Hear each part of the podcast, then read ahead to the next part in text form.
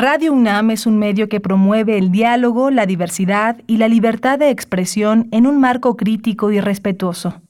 Los comentarios expresados a lo largo de su programación reflejan la opinión de quien los emite, mas no de la radiodifusora.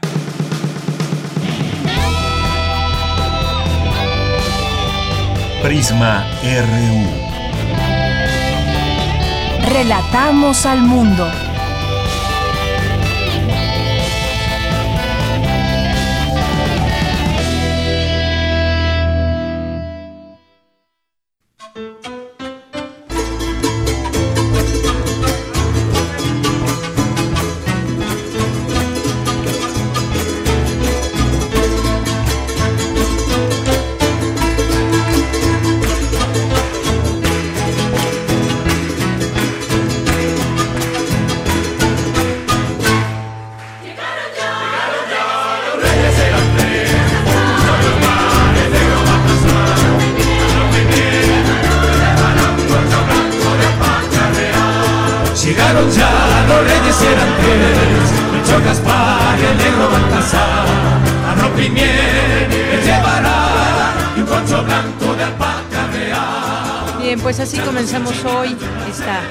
De Prisma RU. Muchas gracias a Armando Cruz, que es quien nos envía esta, esta música, Los Reyes Magos, de Ariel Ramírez, Coral Polifónica de Baeza, uno de nuestros radioescuchas que nos hace llegar esta música que pues lleva por tema Los Reyes Magos. Vamos a escuchar un poquito más.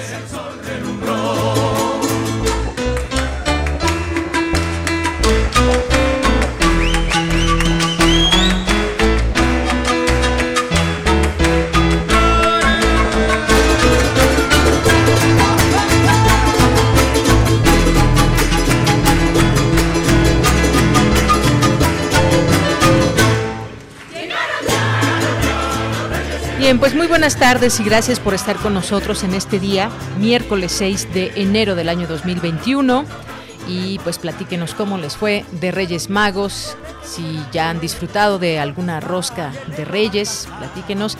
Y bueno, también hoy es el día de la enfermera y el enfermero, así que también vamos a platicar de este tema, la importancia que ha revestido en estos momentos de pandemia el poder contar con estos servidores que pues hacen mucho para hacer este acompañamiento a las personas que están enfermas eh, y bueno, una, una, una calidad humana y una vocación que representa el ser enfermero en este país. Vamos a platicar de este tema un poco más adelante.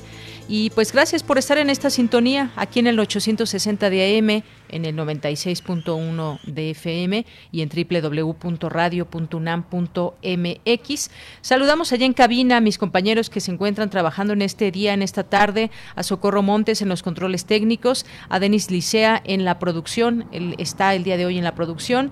Aquí en el micrófono le saluda Deyanira Morán. A nombre de todo el equipo le saludamos, le damos las gracias y la bienvenida a este espacio de una a tres de la tarde, Prisma RU, a través de Radio UNAM. Pues pues el día de hoy ya les decía, vamos a platicar sobre este día que se celebra en México, es el caso de México, porque el Día Internacional es el 12 de mayo, si no mal recuerdo, pero aquí en México este 6 de enero se celebra el Día de la Enfermera y del Enfermero. Vamos a hablar de, su labor y el agradecimiento que se tiene por su entrega, dedicación y valor. Vamos a platicar con Rosa Amarili Zárate Grajales, que es directora de la Escuela Nacional de Enfermería y Obstetricia. Vamos a platicar también más adelante sobre pues el precio de los productos más comprados, parte de la canasta básica que creció hasta en 53% entre enero del año pasado y noviembre de de, más bien del antepasado 2019 y del pasado noviembre 2020. Vamos a platicar con Agustín Rojas Martínez, que es maestro en economía e investigador del Instituto de Investigaciones Económicas de la UNAM. No se lo pierdan. Si tienen preguntas, también ya saben que las pueden hacer llegar en nuestras redes sociales, arroba PrismaRU, es nuestro Twitter y Prisma RU en Facebook. Posteriormente vamos a, a, conversar también sobre pues una informaciones que van surgiendo en torno al coronavirus, a este a esta enfermedad de COVID-19, porque eh, hay secuelas, secuelas que deja esta enfermedad, sobre todo en quienes tuvieron síntomas leves o fueron asintomáticos, pero cuáles son estas secuelas, cómo dar seguimiento, cómo eh, tener estos eh, cuidados preventivos. Vamos a platicar con Andreu Comas, que es doctor en ciencias y es profesor e investigador de la Facultad de Medicina de la Universidad Autónoma de San Luis Potosí. También no se lo pierdan para que podamos hacerles preguntas si es que ustedes tienen alguna con respecto a estos temas de esta enfermedad que se está enfrentando en todo el mundo. Vamos a tener hoy que es miércoles Dulce Conciencia, que Dulce García nos va a platicar de los Reyes Magos se apoyan en fenómenos físicos para entregar millones de regalos, así que no se pierdan esta esta plática que nos tendrá en Dulce Conciencia. Vamos a tener también la sección de sustenta con Daniel Olivares, el Jardín Botánico de la UNAM. ¿Lo conocen? ¿Han escuchado de él? Bueno, pues resguarda cerca de 7.000 especies vivas y una tradición de más de 60 años de existencia. Así que lo tendremos más adelante también. La información internacional, vamos a tener también la información de cultura, información nacional. Eh, así que quédese con nosotros aquí en Prisma RU. Desde aquí Relatamos al mundo. Relatamos al mundo. Relatamos al mundo.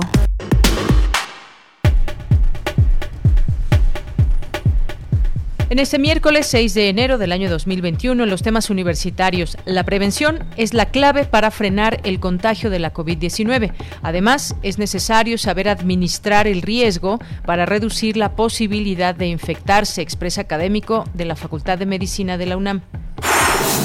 Escasez, sobrepeso y fraudes, perdón, sobreprecio, sobreprecio y fraudes en tanques de oxígeno es lo que viven los familiares de pacientes con COVID-19 en la Ciudad de México.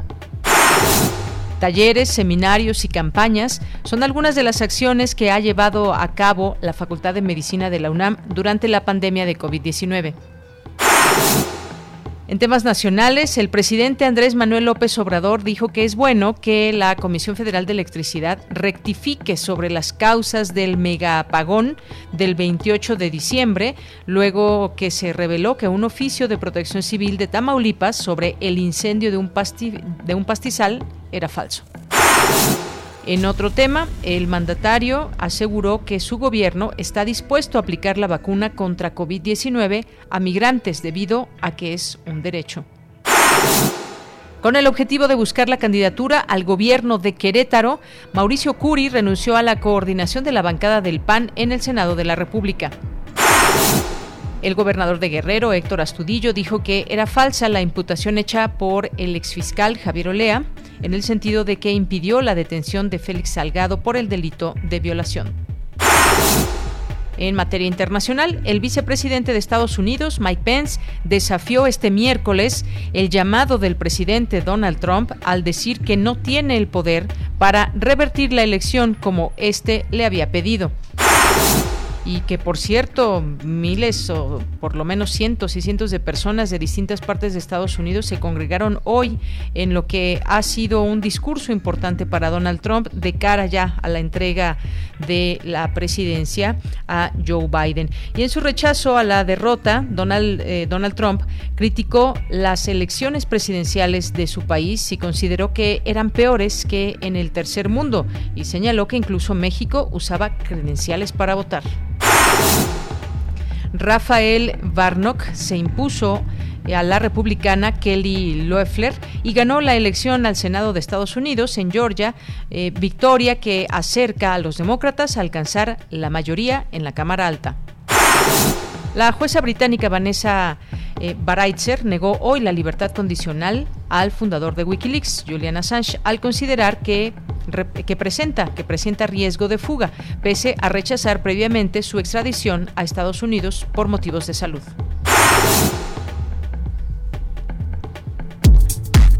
Prisma RU.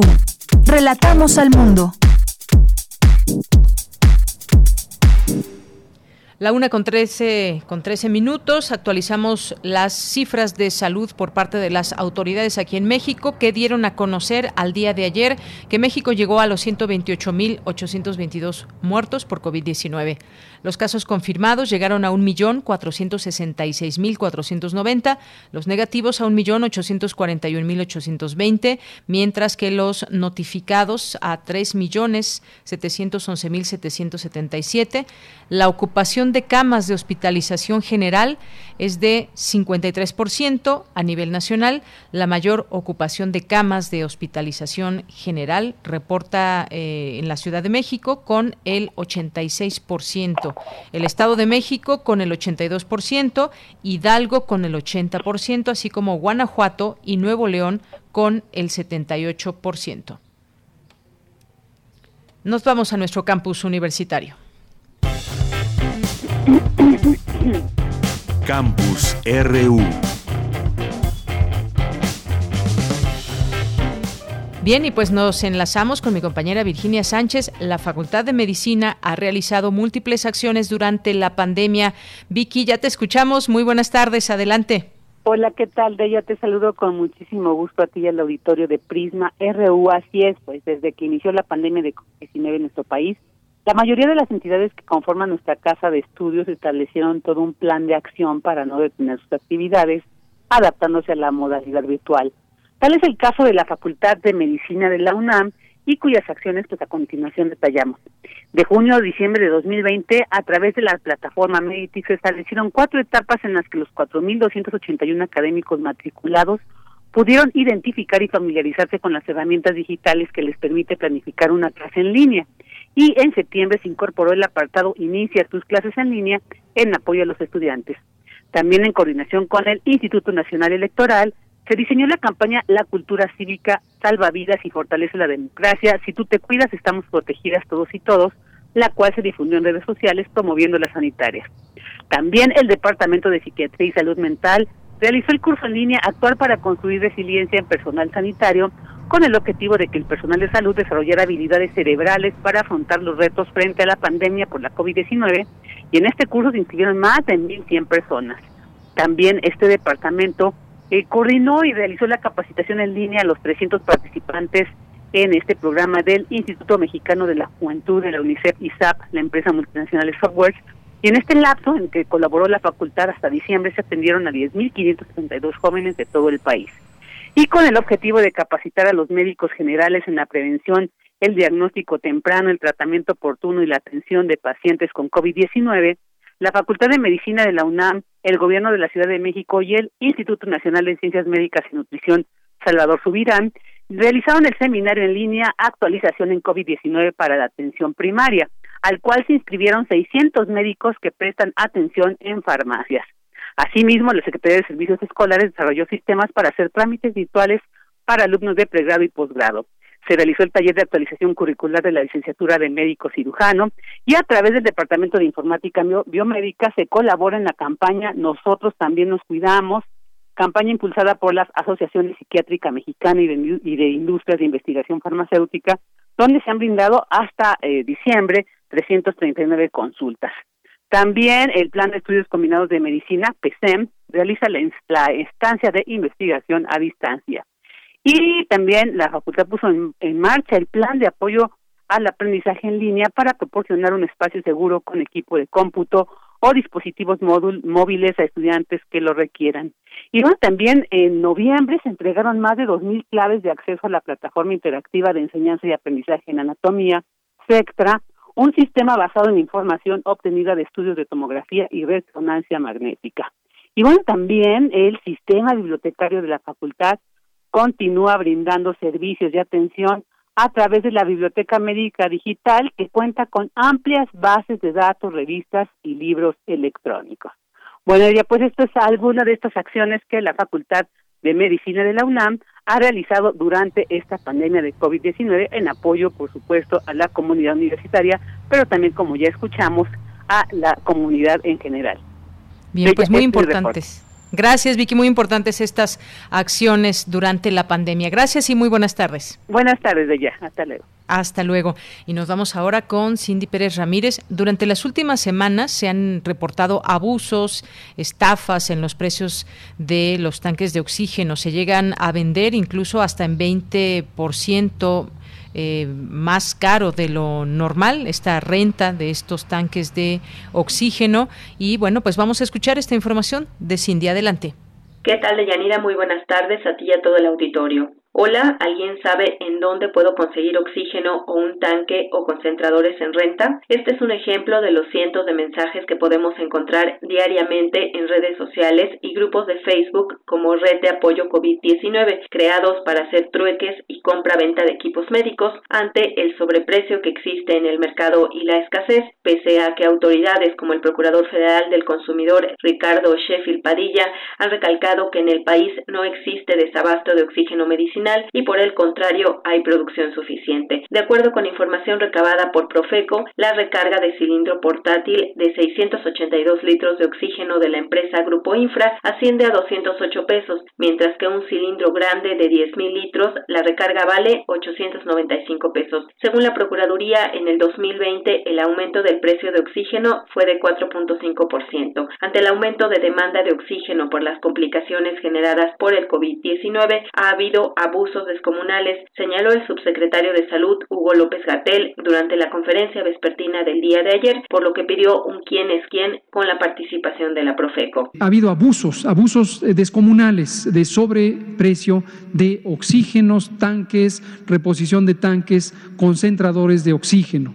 Esto es inmoral, nos parece completamente abusivo y se han, hemos detectado que se han sobregirado precios por 10 o 20 veces el precio establecido, el precio regular. El número del consumidor es el mismo, 5688722. Denunciar es útil, permite a la Procuraduría Federal Consumidor actuar, eh, investigar y en su caso sancionar por cometer estos abusos. En la Ciudad de México, desde el 30 de diciembre, las alcaldías Gustavo Amadero e Iztapalapa forman parte del programa Ven y recarga tu tanque gratis para las personas que requieren oxigenación artificial a consecuencia de la baja saturación ocasionada por padecer COVID-19. El servicio lo ofrece la Secretaría de Salud en conjunto con la empresa Infra en dos puntos, las instalaciones del Centro de Rehabilitación Infantil en la alcaldía Gustavo Amadero y en la plancha de la Plaza Cívica de la alcaldía Iztapalapa en un horario de 9 a 17 horas. Para cubrir la demanda, la jefa de gobierno Claudia Sheinbaum anunció también el día de ayer que se abrirán más centros de relleno de tanques de oxígeno.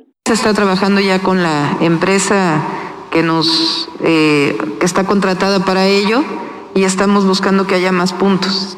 Estamos esperando que lo podamos hacer ya hacia finales de esta semana, principios de la próxima. En los hospitales hay eh, alrededor de 15 diarios más o menos de personas que se pueden dar de alta y llevar su convalecencia en casa, eh, que eso depende obviamente del, del diagnóstico médico que se haga.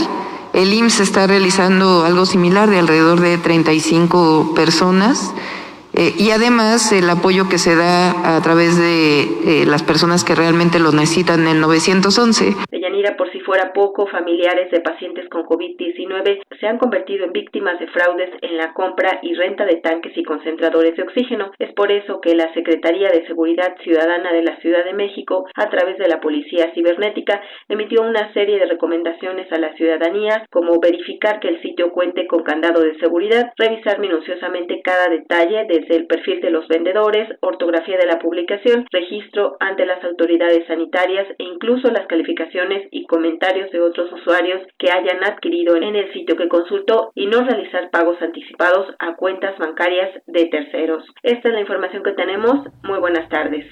Gracias, Cindy, Cindy Pérez Ramírez. Esto es muy importante, todo esto, y denunciar sobre todo. La verdad es que lucrar en tiempos de pandemia, pues desafortunadamente para varias personas que están ligadas a este tema de la renta de tanques de oxígenos y demás, pues parece ser que encontraron su mina de oro, pero lucrando con el miedo, con la enfermedad y con la desesperación de los familiares. Terrible esta situación. Gracias por esta, estos datos, esta información. Y ahí está la Profeco, que esperamos que se, que se esté, que esté muy activa en estos momentos y que realmente se dé cauce a todas las quejas que hay por parte de los consumidores. Continuamos. Porque tu opinión es importante, síguenos en nuestras redes sociales, en Facebook como Prisma RU y en Twitter como arroba PrismaRU. Una de la tarde con 23 minutos. Y bueno, pues nos llega aquí un, saludo a Beatriz Rangel, que es enfermera y está trabajando en un hospital COVID-19. Pues tanto a Beatriz Rangel como a todas las enfermeras y enfermeros en este país, hoy en su día, pues nuestro reconocimiento, nuestras felicitaciones, un abrazo y sobre todo eso, el reconocimiento ante esta labor tan importante que están llevando a cabo hoy. Hoy 6 de enero, además de los Reyes Magos, pues eh, está el Día de las Enfermeras y Enfermeros en México, una labor siempre importante, siempre extraordinaria, pero ahora en tiempos de COVID-19 se ha convertido eh, pues en una labor fundamental en la tarea de salvar vidas y de impedir el avance de esta pandemia. Hablemos del tema, ya está en la línea telefónica y agradecemos mucho que nos tome esta llamada hoy en este día importante a Rosa Amarili Zárate Grajales, que es directora de la Escuela Nacional de Enfermería y Obstetricia. ¿Qué tal, directora? ¿Cómo está? Muy buenas tardes, bienvenida. ¿Qué tal, Deyanira? Muy buenas tardes. Muchas gracias por la invitación en este día tan importante para nosotros. Así es, eh, doctora. Pues, ¿qué significado tiene este día? Eh, pues siempre, pero hoy más que nunca en tiempos de COVID. ¿Cuántas vidas se han salvado? ¿Cuántos enfermos han sido atendidos? ¿Cuánta esperanza han dado? Y bueno, pues no entenderíamos esta lucha contra esta enfermedad sin ellas, sin ellos, eh, a lo largo de todos estos meses. Sí, en efecto, este año que hemos vivido con esta emergencia sanitaria, con esta pandemia, de dimensiones no esperadas, la más grave de los últimos 100 años. Eh, me parece que hoy más que nunca la enfermería, el sistema de salud en su conjunto, ha puesto, ¿no? O ha tenido una actividad decisiva en la atención a la emergencia sanitaria. Eh, en ellos eh, hay un grupo profesional muy importante, pero enfermería creo que se ha vinculado con e, en el sistema de salud más que nunca, ha hecho visible su participación. No podríamos pensar el sistema de salud eh, sin las enfermeras, ¿no? En este momento y en ningún otro momento, de tal forma que sí, un reconocimiento a todos estos profesionales de la enfermería, los enfermeros y las enfermeras que están al frente eh, controlando, atendiendo, cuidando y solucionando los problemas de salud, ¿no? A pesar del agotamiento, de la desesperanza en muchos momentos, de las condiciones poco favorables en algunos lugares para el trabajo profesional, sin embargo están ahí. No podríamos pensar un sistema de salud, un país, en ningún país del mundo, eh, sin enfermeras, ante esta emergencia y todos los días, ¿no? No solamente la emergencia. Así es. Se estima, doctora, que actualmente hay 300.000 enfermeros en el sistema de salud mexicano, de los cuales de las cuales 85% son son mujeres. Hay un número elevado de mujeres que eh, se dedican a la enfermería y pues este es un dato importante también.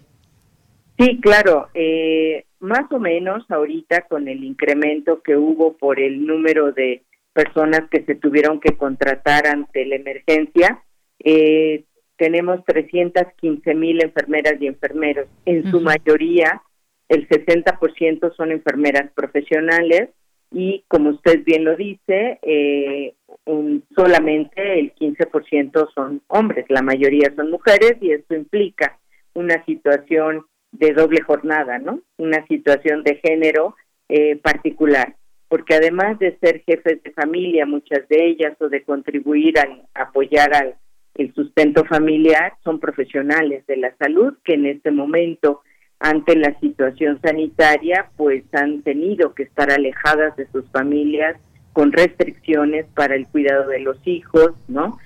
Sin apoyos de, de guarderías y demás para realizar esta función y que en efecto la mayoría son mujeres, aunque ha habido, eh, se ha estabilizado el número de hombres, pero también hay compañeros varones ya en las instituciones de salud trabajando como enfermeros y en las escuelas de enfermería. Más o menos en nuestra escuela el 20% de nuestros estudiantes son eh, varones, ¿no? Entonces, y ya se ha incorporado un número importante de hombres, sin embargo, sí, eminentemente es una profesión de carácter femenino, ¿no? De, eh, y que, bueno, tiene que ver con el cuidado, con la sensibilidad, con la actitud humana, ¿no? Y la, la formación que desde jóvenes tenemos las mujeres hacia el cuidado de los otros. Así es, doctora. Sí, es, es, un buen momento también, ya que usted lo menciona desde la escuela, eh, pues es un buen momento para conocer de cerca esta labor que se hace desde la Escuela Nacional de Enfermería y Obstetricia, la formación de este personal médico, sus generaciones, que muchas ya se encuentran trabajando hoy en día en los hospitales. ¿Qué situación atraviesa hoy con esta situación de, la pandemia? ¿qué, ¿Qué situación atraviesa la escuela?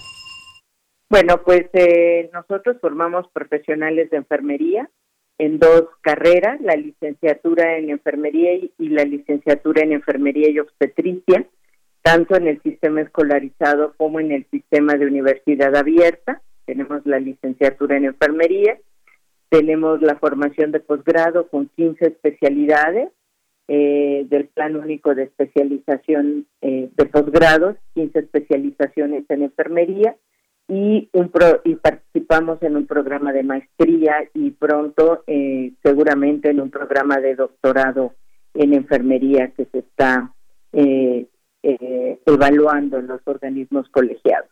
Entonces, es un proyecto educativo de carácter nacional, el que tiene la escuela, la escuela de mayor tradición, de mayor trascendencia, por su impacto a nivel nacional, y una de las mejor posicionadas en América Latina. Eh, la escuela, obviamente, como cualquier otra eh, escuela universitaria, está transitando educación en línea. Sí, tenemos educación en línea para las licenciaturas y el posgrado. Y eh, bueno, estamos sufriendo los embates de que nuestros alumnos no puedan asistir a los escenarios clínicos por eh, razones obvias, ¿no? Por evitar el contagio, la los transportes y demás, y bueno, pero no ha parado. La formación de enfermeros y de enfermeras hoy más que nunca es necesaria. Sí tenemos que hacer un alto para redefinir la política de formación de recursos humanos de enfermería en el país, cuántas y de qué tipo necesitamos, de qué tipo de especialización estamos hablando eh, cuántas especialistas necesita este país, porque seguramente no será ni la primera ni la única emergencia sanitaria a la que estaremos enfrentando. Entonces estamos transitando a un a programas mixtos de educación eh, este, presencial y semipresencial y a distancia y entonces bueno pues sí eh, con la, el apoyo de equipos de tecnología de simuladores y demás para la oferta de eh, prácticas clínicas de nuestros estudiantes. Entonces, pues bueno, creo que es muy merecido el, la celebración desde hace más de 80 años que se celebra el Día de la Enfermera en 6 de enero, ¿no? Porque decía el doctor Castro Villagrana desde el Hospital Juárez de México que era un regalo de reyes.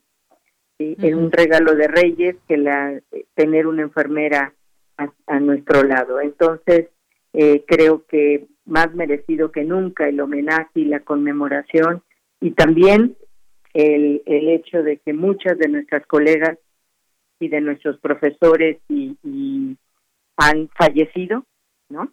También eh, por estar al frente por COVID y entonces, bueno, ha habido un número también considerable. Sirva este día también para reconocer a estas personas que nos han dejado por atender las vidas de otros.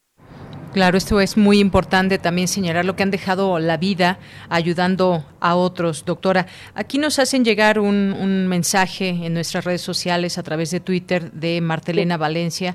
Nos dice, en verdad estamos tan agradecidos con las enfermeras y enfermeros porque a mi hermano también le consta que atendiendo a enfermos de COVID eh, que están aislados, ellas les proporcionan, aparte de los cuidados médicos, afecto hasta rogando para que coman, que le echen ganas. Muchas gracias. Pues sí, todo esto lo, lo que se está viviendo día con día en estos tiempos de pandemia y, desde siempre, nada más que ahora pues estamos también concentrados en esta situación donde sus, su labor se ha vuelto más que primordial, la atención y sobre todo, doctor, es una vocación, una vocación enorme de servicio, de atención, de salvar, de tener una gran calidad humana hacia el paciente. Claro, creo que una de las funciones eh, principales de las enfermeras hoy, en tiempos de pandemia y no pandemia, ha sido eh, esta vocación, ¿no? De servicio, la actitud humana, el trato, el toque terapéutico, la, la atención sin discriminación de clase social, de raza, de género, eh, de, de nivel socioeconómico, y demás, creo que ha sido una actitud eh, que ha prevalecido. De hecho, enfermería es una de las profesiones mejor evaluadas por la sociedad en su conjunto. Cuando se le ha preguntado a la sociedad sobre quiénes valora de los servidores públicos, en, en primer lugar están los bomberos y en segundo lugar están las enfermeras, en reconocimiento a la labor que hacen, ¿no? Y creo que en estos momentos ha sido más visible en efecto, no solo administrar medicación, no solo cuidar eh, el cuerpo de las personas, el aseo, la higiene, sus medicamentos, su ventilación, sino cuidar también su alma, su espíritu, el dolor de estar alejados de su familia y de, de poco comunicarse con ellos, ¿no? Entonces ha hecho una labor encomiable nuestras compañeras en los sistemas de salud, en todo el sistema de salud, eh, atendiendo también esa parte, ¿no? Ese toque terapéutico, ese apapacho, ese consolar, no solo al enfermo, sino también a la familia. Creo que eso ha sido innegable una labor eh, que requiere vocación y que requiere valores y principios muy fuertemente arraigados y para eso nuestra universidad eh, lo está haciendo, ¿no?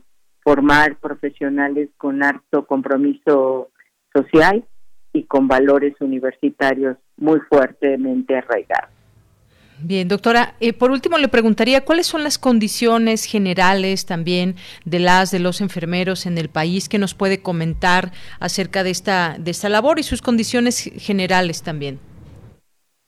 Como el país, así de heterogéneo es y de condiciones diversas que tienen las poblaciones, también así es eh, el sistema de salud, en donde está inserto el profesional de enfermería. Es eh, en algunos lugares de muy buena calidad, de muy buen nivel, en otros eh, con, con carencias, ¿no? con necesidades de insumos, con falta de personal profesional, con eh, excesivas horas de trabajo, con dobles jornadas o triples jornadas porque los salarios son muy bajos. Eh, algunas enfermeras no tienen base, no tienen seguridad en el empleo, ¿no? Eh, otras sí. Entonces, así como es el sistema y como es la heterogéneo que es este país tan grande, así también son las condiciones de la enfermería.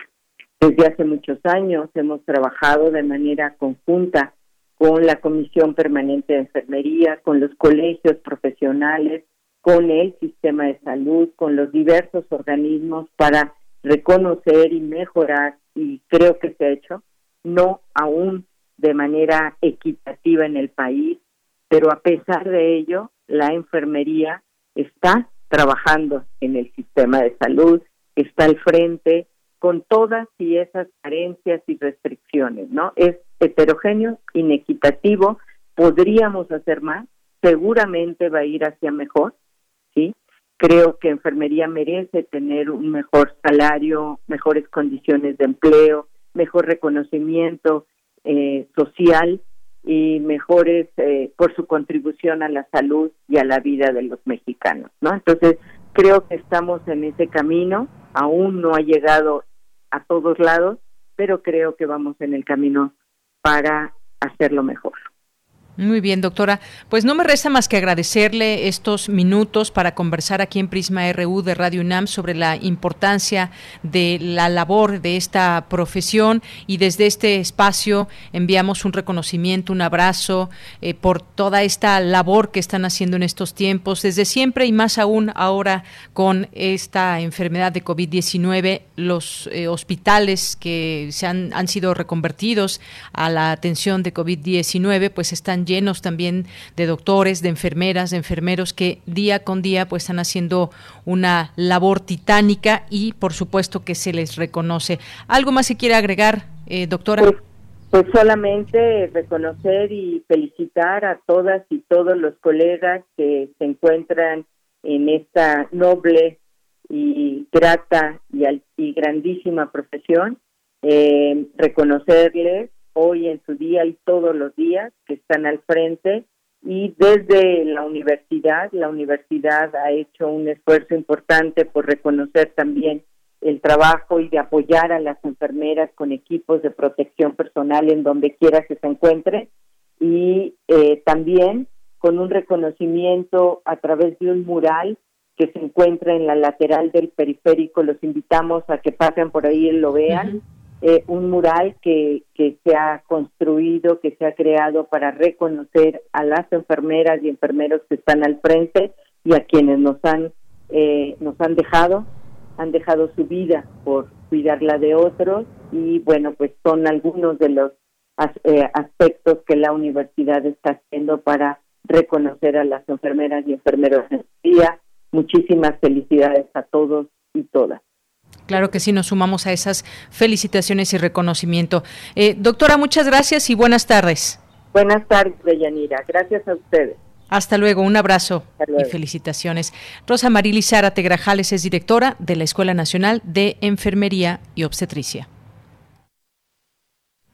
Continuamos. Prisma RU. Relatamos al mundo. Queremos escuchar tu voz. Nuestro teléfono en cabina es 55 36 43 39.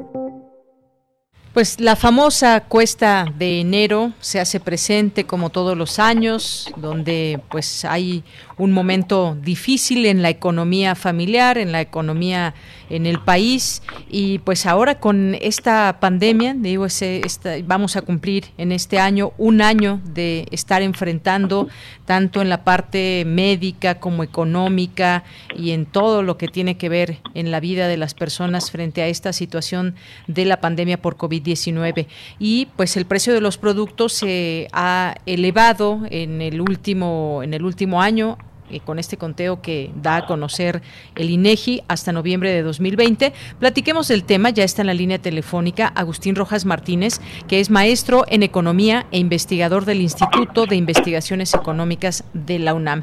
¿Qué tal, maestro? Bienvenido a este espacio. Muy buenas tardes. ¿Qué tal? Buenas tardes. Muchas gracias por la invitación. Pues gracias a usted por aceptar. Eh, pues estábamos viendo que una, una docena de productos de la canasta básica se encarecieron entre 30 y hasta 53%, de acuerdo con datos del Instituto Nacional de Estadística y Geografía, el INEGI. La información más reciente de este organismo, actualizada el mes pasado, muestra que el encarecimiento de los artículos ocurrió entre enero de 2019 y noviembre del año pasado en casi todas las regiones. ¿Qué implicaciones, maestro, tiene esta situación para la economía de la gente? La famosa cuesta de enero, ya decía, empleos perdidos, además por la pandemia, reducción de salarios. ¿Qué, qué opinas sobre todo lo que está sucediendo frente a esta canasta básica que sube de precio?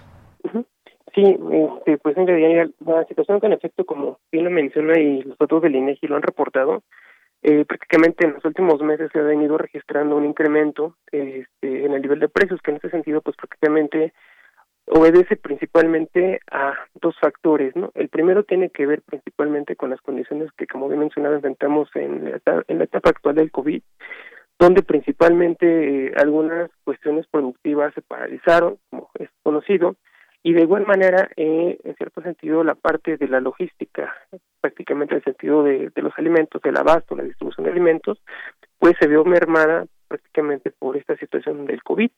Eh, quiero enfatizar en estos eh, elementos porque pues básicamente los alimentos, eh, a diferencia de otros productos que son considerados en el cálculo de la inflación, pues son quienes representan y tienen eh, un peso preponderante, pero también eh, registran mayor fluctuación, ¿no? Y eso tiene que ver principalmente por dos eh, cosas. Eh, la primera es que, a diferencia de otras mercancías, los alimentos señalan o muestran gran volatilidad por sus condiciones prácticamente de incertidumbre muchas veces en la producción, que tiene que ver, por ejemplo, que enfrentamos problemas que pueden ser de sequía, inundaciones, este, situaciones climáticas adversas que pueden mermar las condiciones de producción y cosecha de muchos alimentos, principalmente incluidos en la canasta básica alimentaria, lo cual obviamente ante una menor oferta y la misma mm, cantidad de demanda en el mercado, pues obviamente genera un proceso de inflación, ¿no? El segundo también, como mencionaba, tiene que ver principalmente con el hecho de que actualmente eh, el país pues tiene dos, eh, digamos, retos, ¿no? En ese sentido que se vienen a, a conjugar en este en esta etapa desde hace un año y medio, que es principalmente la cuestión de la alta dependencia alimentaria que tenemos por lo menos en granos básicos.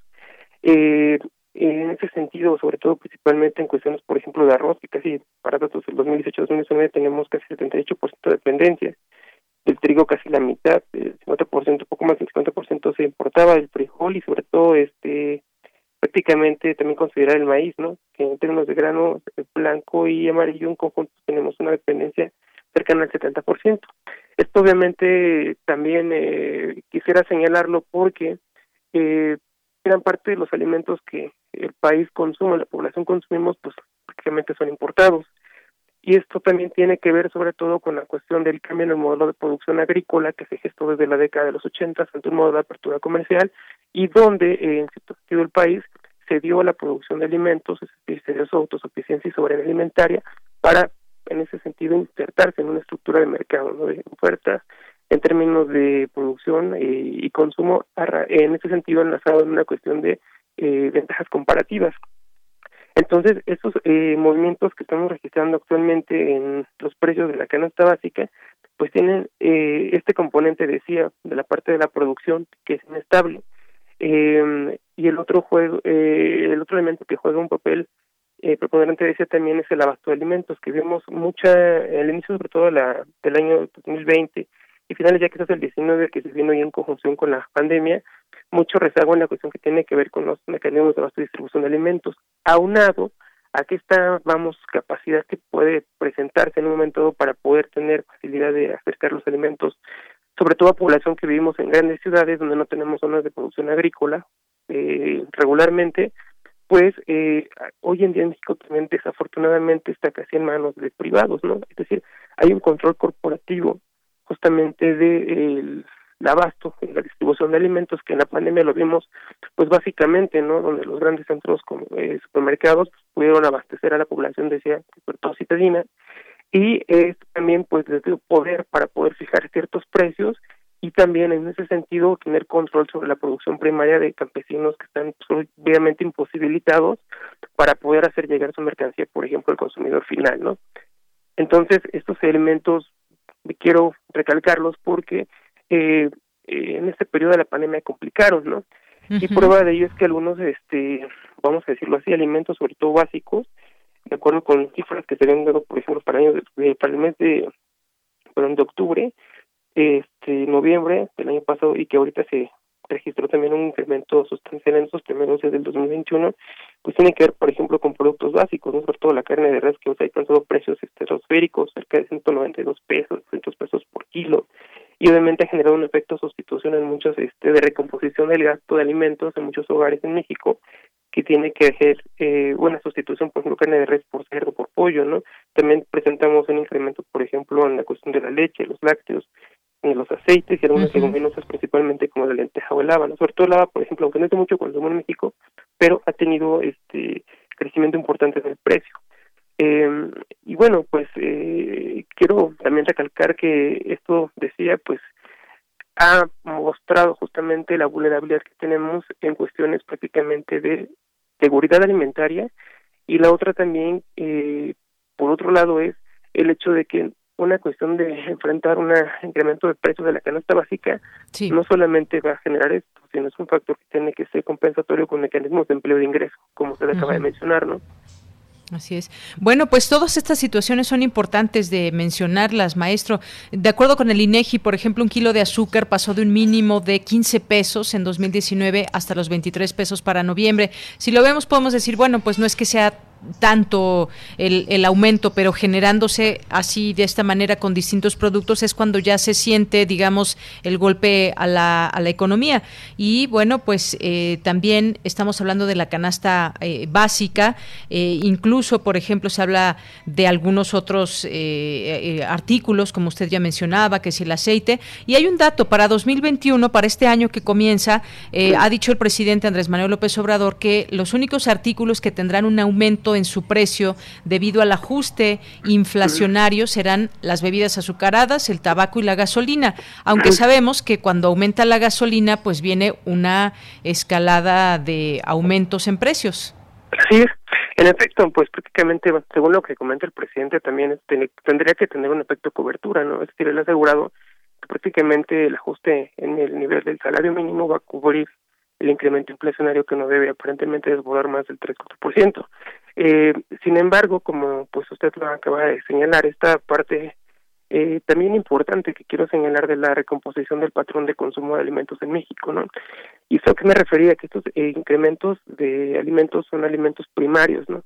Pero desafortunadamente desde la década de los 90 se ha registrado en México un cambio justamente en el consumo de alimentos de gran parte de las familias y hogares en distintos estratos de, de ingreso, como bien lo eh, calcula el ingreso, en la, el perdón, la INEGI en las encuestas de ingresos y gastos. Es decir, la población en México ha presenciado, registrado un cambio en el patrón de consumo hacia el sobreconsumo de alimentos con alto grado de procesamiento, principalmente siguiendo una clasificación de la Organización Panamericana de la Salud, que son alimentos eh, alimentos procesados y productos ultraprocesados, además de comida rápida. ¿no? Esto también es, digamos, eh, un foco de alarma porque esa recomposición del patrón de consumo obviamente vuelca el consumo tradicional lo que era de regiones, donde por ejemplo tenemos un patrón regional de consumo con alimentos primarios que se producen en las mismas regiones, a un patrón de consumo estandarizado, donde realmente la población ya está consumiendo alimentos altamente procesados, decía yo, pero también son el caldo de cultivo, por ejemplo, de la presencia de enfermedades crónico-generativas, sobre todo, por ejemplo, obesidad y diabetes, hipertensión, y que está correlacionado también con la alta tasa de mortalidad actualmente por el COVID. Eh, esta cuestión del, si son bien, si por ejemplo son más estables los alimentos ultraprocesados en términos de variaciones de precios, vamos a poner un ejemplo este muy breve, por ejemplo las frutas y verduras en el mes de octubre tuvieron un registro de incremento del 16.24, el nacional, la inflación nacional correspondió al 4.1% y los alimentos ultraprocesados fueron cerca del 7 y el 8% de cualquier manera, como la composición del gasto está más tendiente hacia esos productos, este también se refleja justamente en este ajuste en el salario, eh, porque alcanza el poder, tiene que ver con que gran parte de los productos, no solamente primarios, sino ya los que pasan por la industria de alimentos, están generando efectos inflacionarios importantes y, como usted me mencionaba, solamente por mencionar un caso rapidísimo, en el caso de los refrescos, eh, por ejemplo, la, el promedio mundial de consumo de refrescos es cerca de 25-26 litros mundiales. En México consumimos de manera per cápita casi 180 este, litros de refresco, ¿no? Eh, estamos de forma per cápita. Sin embargo, hay regiones como Chiapas donde de manera desafortunada se consumen más de 800 litros de refresco de manera per cápita, ¿no?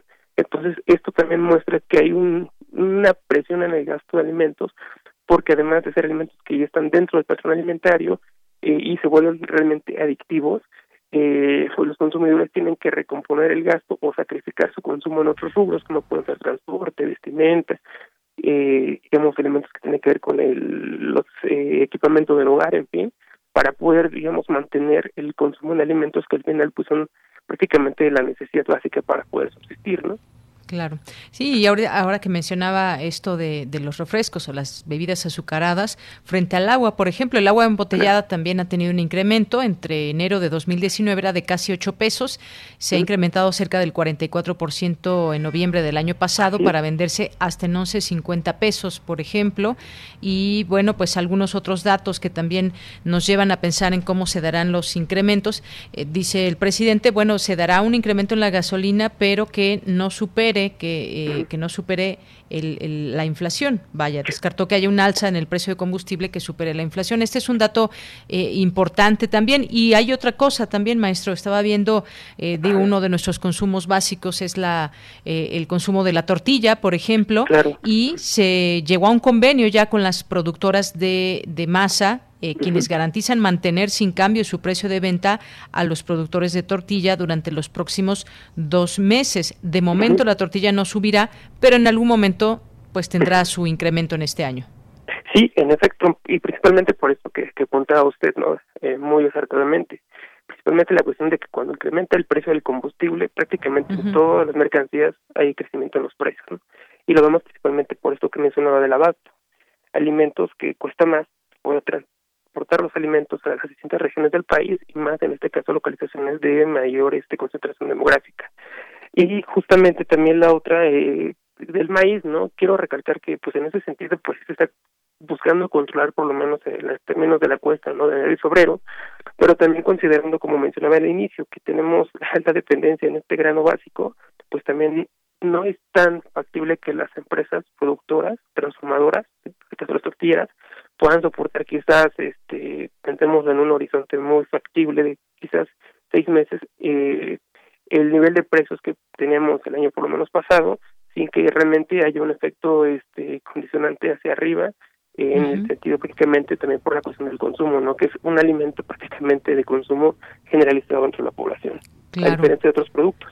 Así es, maestro Agustín. Pues finalmente yo le preguntaría cuál es el panorama al inicio del año en temas de, de precios y de la sociedad con esa tradicional cuesta de enero, eh, pero ahora con la pandemia en curso, porque todos los años hablamos de ese tema, que si la, la cuesta de enero, que si el incremento de algunos productos, la canasta básica, pues es evidente y es natural hasta cierto punto que los, que los precios vayan incrementándose. Aquí el tema es que pues la inflación también pues esté de alguna manera controlada, el hecho de que también se dé pues oportunidad a la sociedad a recuperarse económicamente. ¿Cómo ve este inicio de año?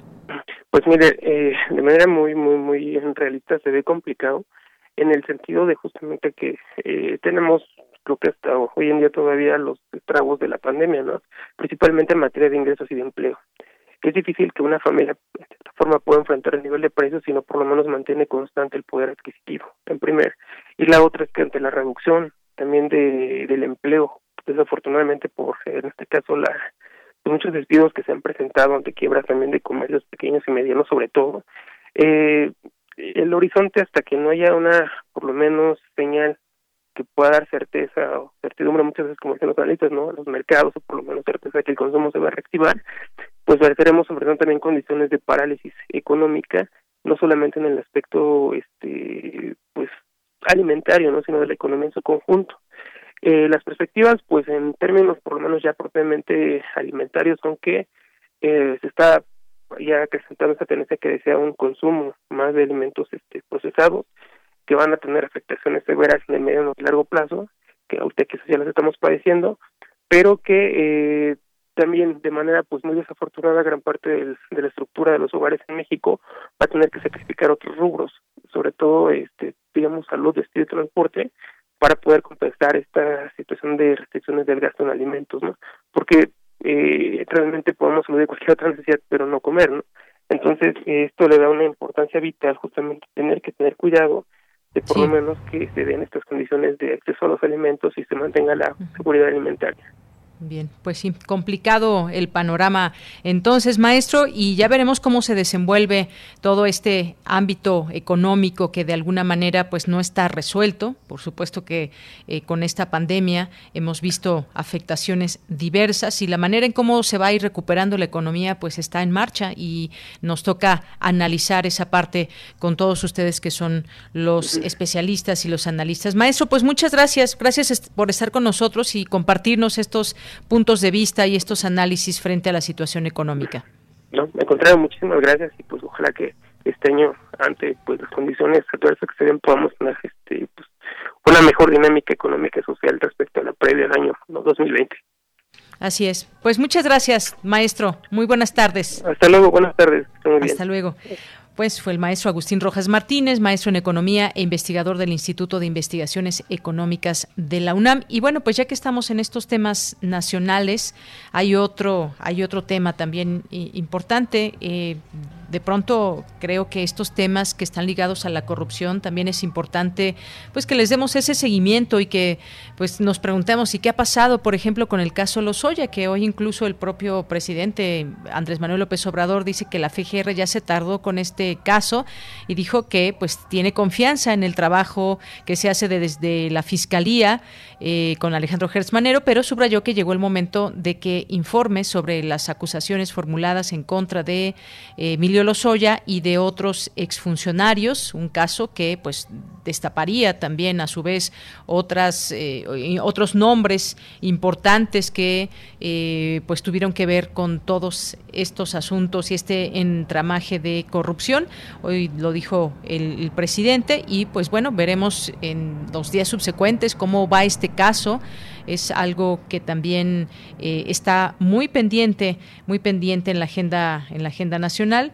Frente al caso, por ejemplo, de Odebrecht, al igual que lo hizo durante el trimestre de 2020, el presidente lanza este llamado para que se agilicen las indagatorias que lleven al ámbito del Poder Judicial Federal eh, a todos los implicados en presuntas conductas eh, ilegales eh, señalados por Lozoya Austin en su momento hizo señalamientos a personas y bueno es, es, importante que se dé este seguimiento y que emane la información desde, desde la Fiscalía General.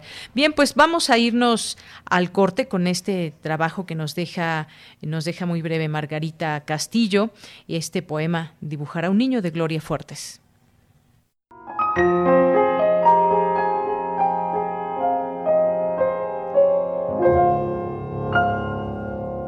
Dibujar un niño, Gloria Fuertes.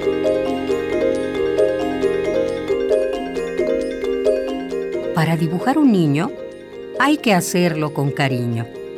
Pintarle mucho flequillo, que esté comiendo un barquillo.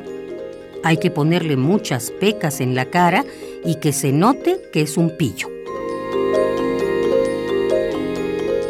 Continuemos el dibujo. Redonda cara de queso como es un niño de moda. Bebe jarabe con soda. Lleva pantalón vaquero con un hermoso agujero, camiseta americana y una gorrita de pana. Las botas de futbolista, porque chutando es artista. Se ríe continuamente porque es muy inteligente. Debajo del brazo, un cuento. Por eso está tan contento. Para dibujar un niño hay que hacerlo con cariño.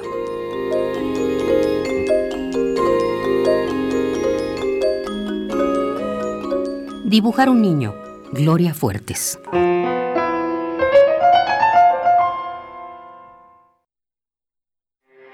Porque tu opinión es importante, síguenos en nuestras redes sociales, en Facebook como Prisma RU y en Twitter como arroba PrismaRU.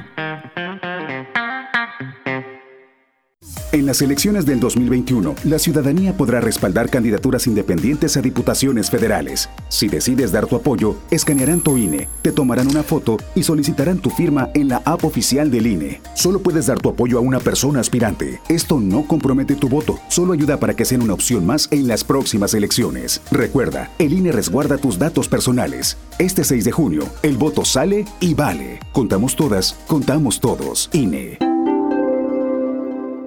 Ahorita lo hago. Ahorita me ocupo. Ahora voy al módulo del INE. No dejes al último lo que puedes hacer ahora. Para votar en las elecciones más grandes de la historia, tienes que tener tu INE actualizada. Tramítala o actualízala. El último día es el 10 de febrero de 2021. Haz tu cita en INE.mx o en INETEL 804-33-2000. Te vamos a cuidar. En 2021, el voto sale y vale. Contamos todas, contamos todos. INE. La profecía dicta que cada primera hora resistente del último día radial, una horda virulenta se desata desde el sur. Cuando el momento llegue, tendrá solo dos opciones, ensordecer o gritar. Metálisis. El núcleo más duro de la radio Viernes, 20 horas, por resistencia modulada, 96.1 de FM. Radio UNAM. Experiencia sonora.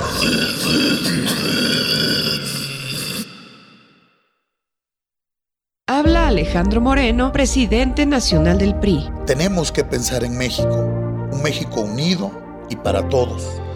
Hay quienes piensan que estamos solos, pero no lo estamos.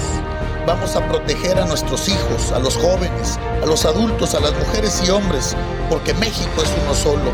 Como tú, cada vez somos más los que soñamos con un mejor país. Cada vez somos más los que pensamos en México.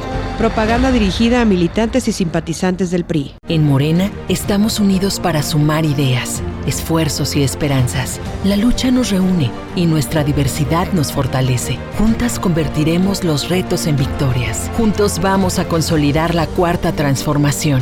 Este movimiento avanza con honestidad y austeridad, en el barrio y en el campo con millones de manos, mentes y corazones. Este partido le pertenece al pueblo. Cuando gana Morena, gana el pueblo de México. Morena.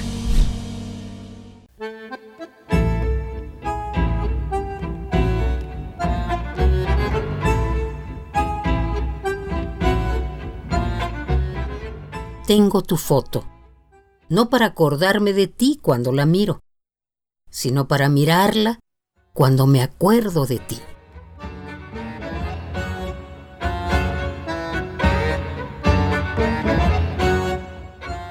Julio Cortázar.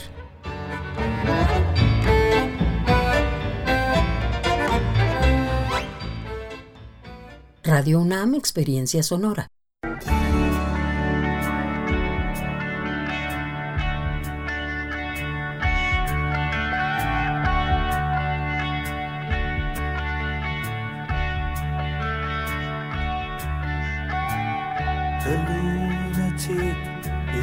The grass. The lunatic is on the grass. Remembering games and daisy chains and laughs. Got to keep the loonies on the path. The lunatic is in the hall.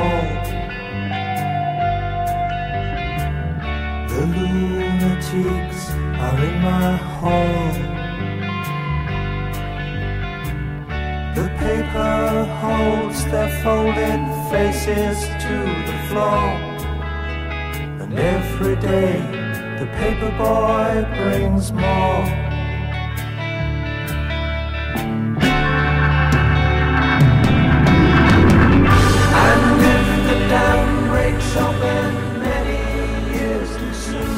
Estamos escuchando Brain Damage, una canción de Pink Floyd y que pues se recuerda con ello eh, a Sid Barrett, que fue el fundador de este grupo, cumpliría 75 años y bueno, pues los ácidos que consumieron su mente y la desconexión con el mundo son parte de lo que se trata de explicar en esta canción, una historia de excesos, drogas, locura que consumieron a este genial fundador de esta mítica banda inglesa y que pues a través de su música y a través de, las composiciones y todo lo que ha sido y lo que ha representado a lo largo de los años Pink Floyd, pues sin duda es importante recordar al fundador Sid Barrett.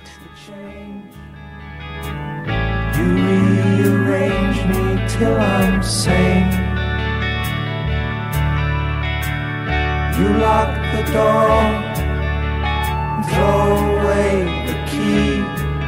There's someone in my head, but it's not me.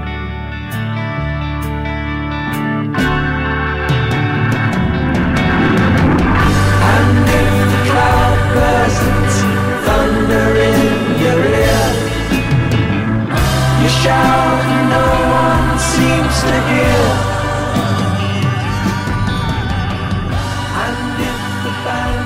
Bien, pues con esto Estamos ya en esta segunda hora de Prisma RU. Muchas gracias por continuar con nosotros aquí de 1 a 3 de la tarde todos los días.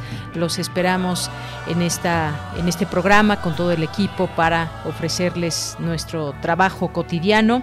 Y pues también nos vamos ahora a enviarle saludos a quienes nos escuchan nos escuchan todos los días y que también se hacen presentes aquí en nuestras redes sociales y quienes no también les mandamos saludos y nos han hecho llegar por ahí algunos correos también donde sabemos que están presentes y atentos a esta emisión. Muchas, muchas gracias a Andrés Mar, muchas gracias a nuestros amigos de la Coordinación Universitaria para la Sustentabilidad, muchas gracias también a nuestros a, Armando Cruz, él yo decía este tema con el que iniciamos al inicio de la primera hora de los Reyes Magos que nos los envió y nos dice hoy día de la enfermera y el enfermero les mando una felicitación y un reconocimiento a su trabajo a pesar del riesgo que corren en estos tiempos de pandemia.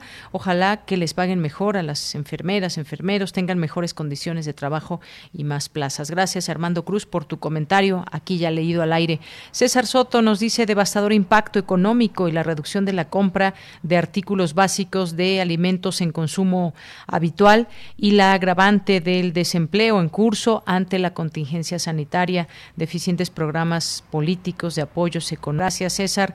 Armando Cruz, también feliz Día de Reyes. Confío en que los Reyes Magos les hayan dejado regalos, que recuerden más de sus regalos que recibieron en su infancia. Un saludo desde Emiliano Zapata Morelos. Gracias, gracias, Armando. Esteban Rodríguez, también muchos saludos de Jazz, Cronopios y Cardamomo, eh, Henry Paredes, eh, Leticia Carrera López, muchas gracias. Colectiva Bibliotecología también, Rebeca Vega, Verónica Ortiz Herrera también, muchas gracias. Que nos dice, le podrían mandar un saludo a mi hija Azul Michelle Rivas, que está haciendo su servicio social en el Hospital Psiquiátrico Doctor Samuel Ramírez Moreno. Por supuesto que sí, Verónica Ortiz Herrera, le mandamos un saludo, un abrazo, un reconocimiento a Azul Michelle Rivas. Muchas gracias por su labor y ahí están los saludos también y está llevando a cabo su servicio social y también para todos los que hacen su servicio social en distintas dependencias. Su trabajo es muy importante, es un trabajo que pues en la mayoría de los casos no es remunerado, pero es un trabajo importante. Por cierto, mandamos muchos saludos siempre a nuestros compañeros de servicio social que nos apoyan en redes sociales, a Isela Gama que está el día de hoy apoyándonos en nuestras redes sociales y a Jorge Cabrera también que forma parte de este equipo. Gracias, Verónica. Martelena Valencia nos dice, en verdad estamos agradecidos porque, bueno, eso ya lo comentábamos en el momento en que entrevistamos a la doctora Rosa Marilis, que Martelena Valencia pues nos hacía eh, llegar estos reconocimientos a las enfermeras y enfermeros. Muchas gracias, Martelena Santiago, Luis Enrique Castillo, también Miguel Ángel Gemirán, Henry Paredes, muchos saludos que manda, muchas gracias, Guerrero, también en sintonía y feliz Día de Reyes, nos dice por aquí, Mariana Escobedo, también a nuestros amigos de Bibliotecas y Servicios Digitales de Información de la UNAM, arroba Bibliotecas UNAM es su Twitter, que también aquí pues nos hacen distintas invitaciones, entran a su Twitter y conozcan eh, sus actividades Muchas gracias también a Info eh, Escolaris, a Hernán Garza, muchas gracias, a Nancy Sentíes y pues bueno, aquí atendemos atendemos este este mensaje que nos comenta. Rodrigo Calvo Lozano también, Rosario Martínez, que dice que a mí el Día de Reyes me sigue ilusionando. Muchas gracias, Rosario, por este envío. Alexandre también, eh, José Luis León, muchas gracias.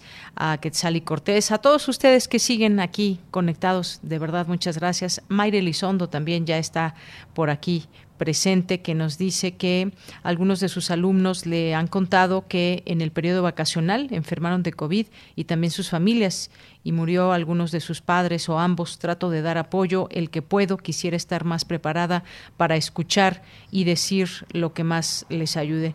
Pues sí, ha sido, han sido momentos de pérdidas, eh, Mayra, y es terrible porque pues las palabras a veces no llegan a, consolar, pero son necesarias también y son necesarios al menos esos abrazos virtuales que podemos darles a las personas que han perdido algún familiar, que hemos perdido algún familiar y bueno, pues esta lucha y esta situación continúa.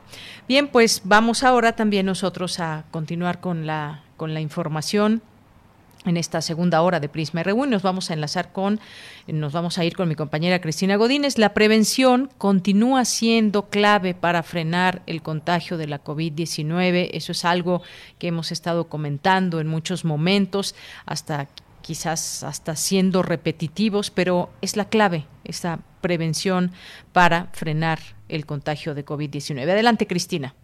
Hola, ¿qué tal, Deyanira? Un saludo para ti, para el auditorio de Prisma RU. En la Ciudad de México y en varios estados del país, la actividad de la epidemia continúa, por lo que debemos seguir las medidas de prevención y de cuidados para evitar contagiar o contagiarnos.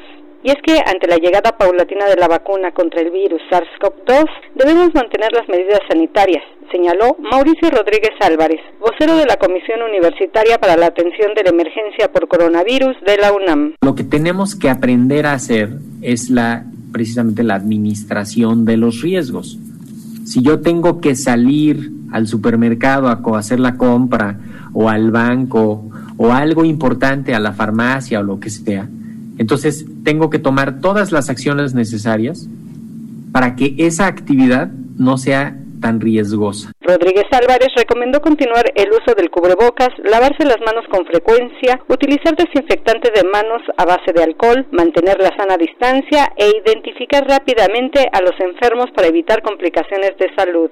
Si nosotros ya sabemos que el riesgo de contagio está en juntarte con gente de otras casas, en estar en lugares cerrados mal ventilados, en perder la sana distancia y en no usar cubrebocas, este, no lavarse las manos y administro el riesgo de esa situación. El también académico de la Facultad de Medicina de la UNAM consideró que probablemente en el primer trimestre de 2021 habrá más vacunas aprobadas y podrá materializarse su abasto. Aclaró que las vacunas sirven para prevenir, no para curar la COVID-19, toda vez que estimulan el sistema inmune al generar defensas. Por último, el doctor Rodríguez señaló que la vacunación es voluntaria y la vacuna es segura, efectiva y de calidad. Deyanira, este es el reporte. Buenas tardes.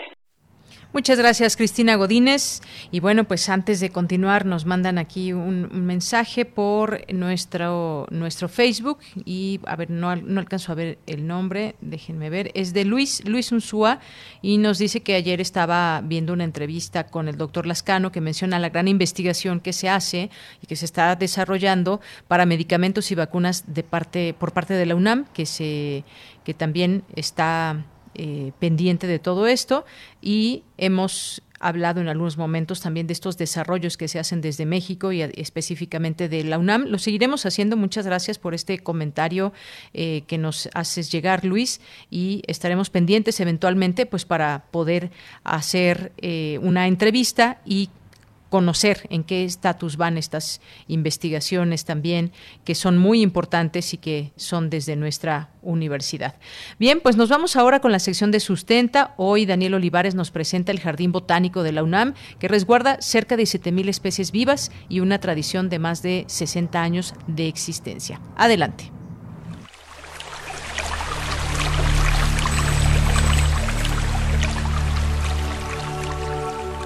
Sustenta. Sustenta. Innovación universitaria en pro del medio ambiente.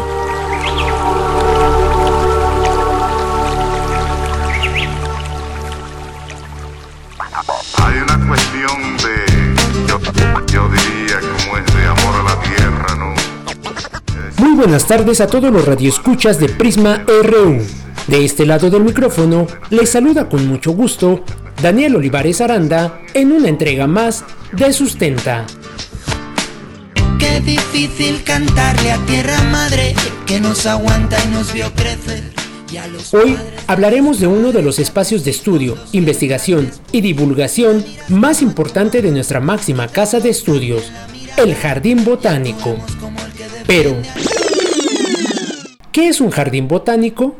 Son espacios destinados al estudio, conservación y divulgación de la diversidad de las especies vegetales.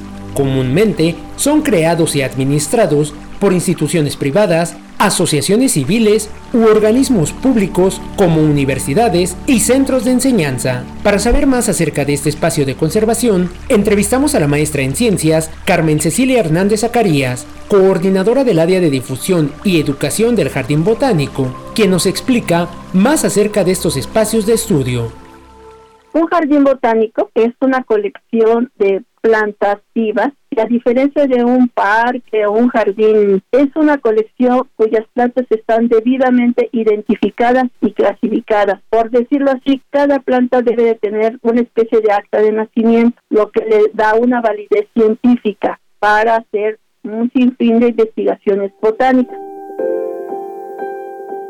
El Jardín Botánico fue fundado en 1959 por los investigadores Faustino Miranda y Manuel Ruiz Oronoz, con el apoyo del médico Efren del Pozo, quien entonces fungía como secretario general de la UNAM. Para el año de 1961, el jardín fue integrado al Instituto de Biología. Las primeras etapas de crecimiento estuvieron íntimamente ligadas al desarrollo de la botánica moderna de México. El doctor Miranda, botánico y ecólogo tropical de origen español, formó un equipo de jóvenes para realizar la colecta de ejemplares de plantas en todo el país. El objetivo del jardín botánico fue y es mantener una colección de plantas vivas representativas de la diversidad vegetal de México, la cual serviría de apoyo a la investigación y la educación en botánica para los alumnos de la Facultad de Ciencias de la UNAM. Desde las colectas iniciales de plantas para el jardín, se puso énfasis en plantas raras o endémicas de las zonas tropicales y áridas del país y en familias botánicas como agaváceas, cactáceas y orquídeas. Esto contribuyó a que en el presente el jardín resguarde en sus colecciones una gran proporción de las especies mexicanas amenazadas y en peligro de extinción.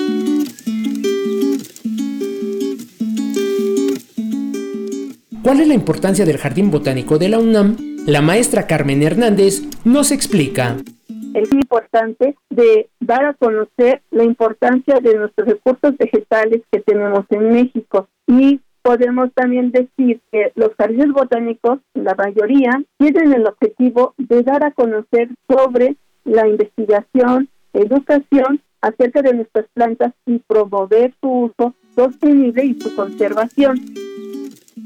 Los principales objetivos del Jardín Botánico de nuestra máxima casa de estudios son representar la diversidad vegetal de México mediante la formación y mantenimiento de una colección de plantas vivas, contribuir a la enseñanza y la divulgación del conocimiento sobre la diversidad vegetal de México, además de contribuir al conocimiento de las formas de utilización de las plantas mexicanas, su importancia económica y su manejo.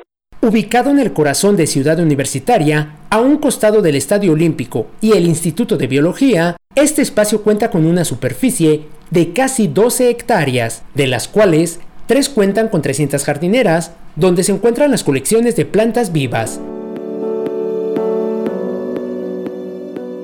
En la próxima entrega de Sustenta, conoceremos más acerca de las colecciones de plantas y vegetación, así como las actividades del Jardín Botánico de la UNAM.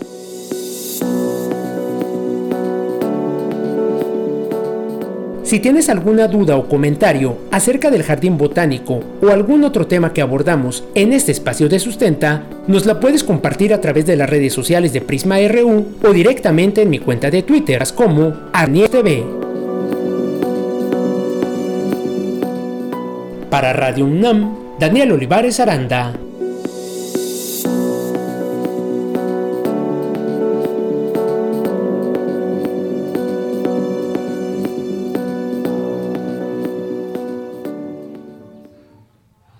Bien, continuamos y nos vamos ahora con la información internacional con este reporte de Euronews.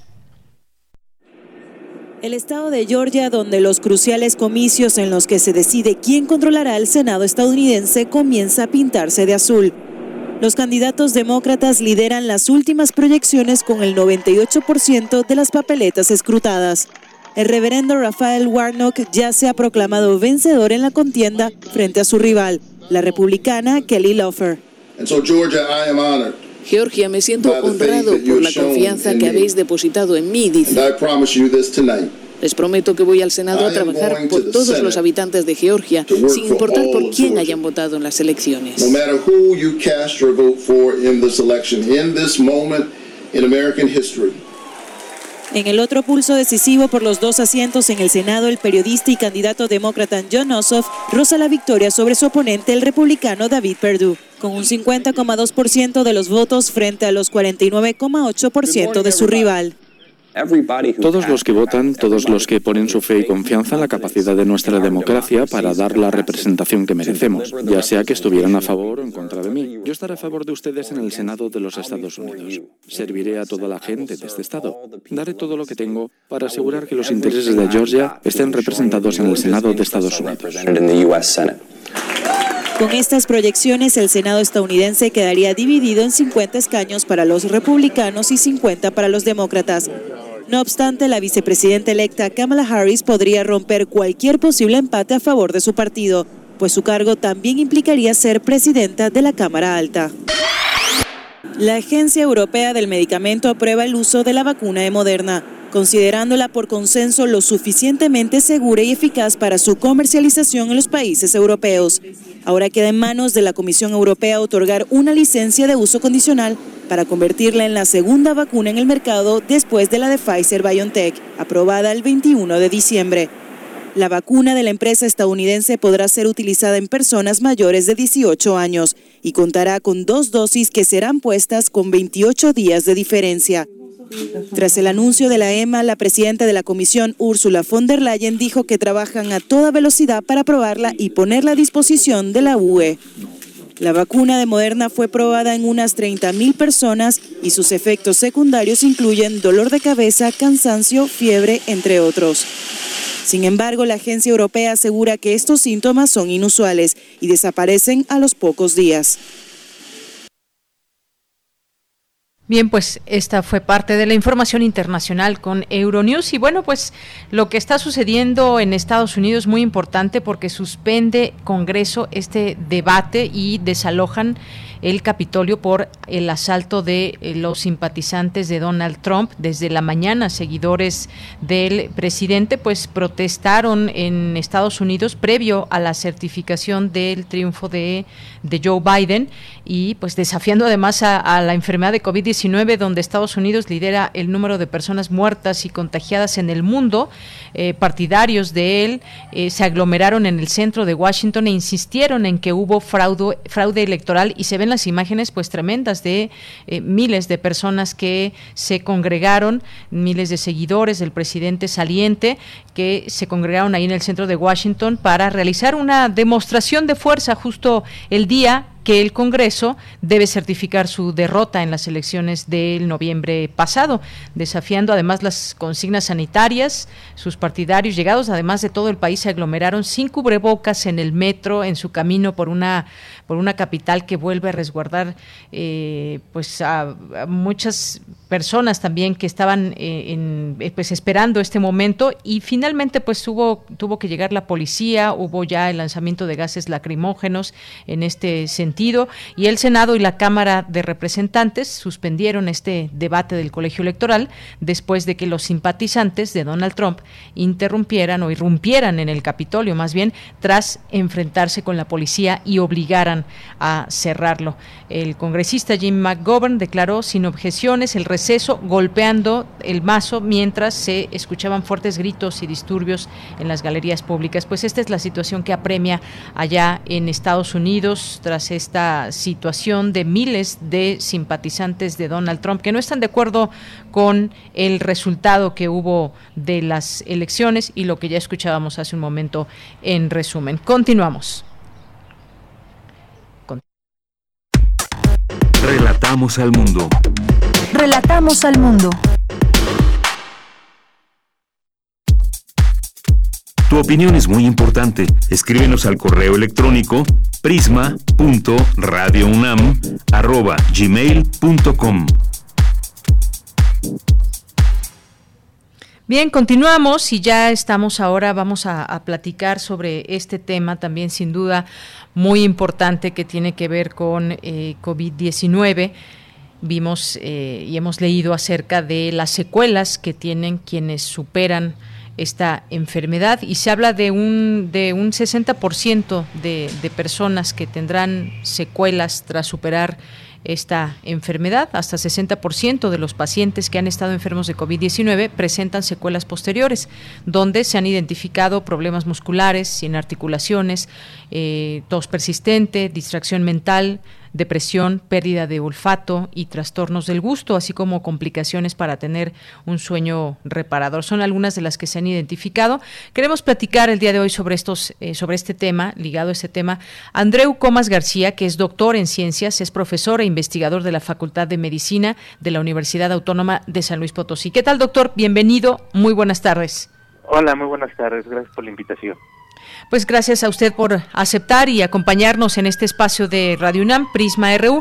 ¿Cómo se llega a esta, a esta conclusión? Bueno, eh, todavía la evidencia es temprana y es naciente, por tanto, en los estudios, sobre todo en los estudios clínicos de los pacientes hospitalizados, ya se está empezando a ver nuestros estudios de corte, es decir, estudios de seguimiento, que empiezan a presentar secuelas eh, directas o indirectas al virus.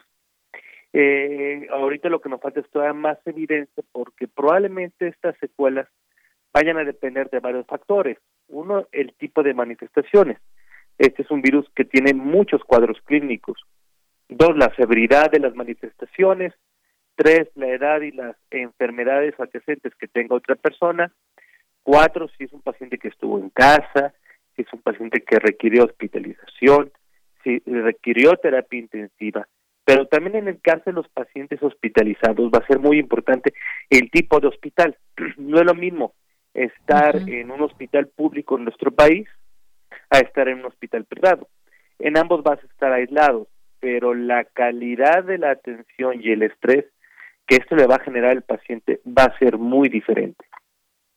Efectivamente, doctor. Y bueno, también sabemos en, los distintos casos y situaciones que se han dado. Hay gente que no nunca se hizo una prueba, pero que tuvo algunos síntomas de gripa y los mandaron a su casa pensando que era, o les dijeron en diagnóstico que era una gripa estacional, por ejemplo. Pero hay una prueba eh, que tiene que ver con que eh, nos revela si tuvimos o no COVID-19. Hay gente que tuvo síntomas leves o que incluso fueron diagnosticados como, eh, como positivos, pero que no presentaron ningún, ningún síntoma esta prueba que también qué diferencia tiene con la PCR, esta prueba que a la que aludo, doctor, es una prueba de la sangre que puede revelar si las personas tuvieron eh, tuvieron COVID-19 o no.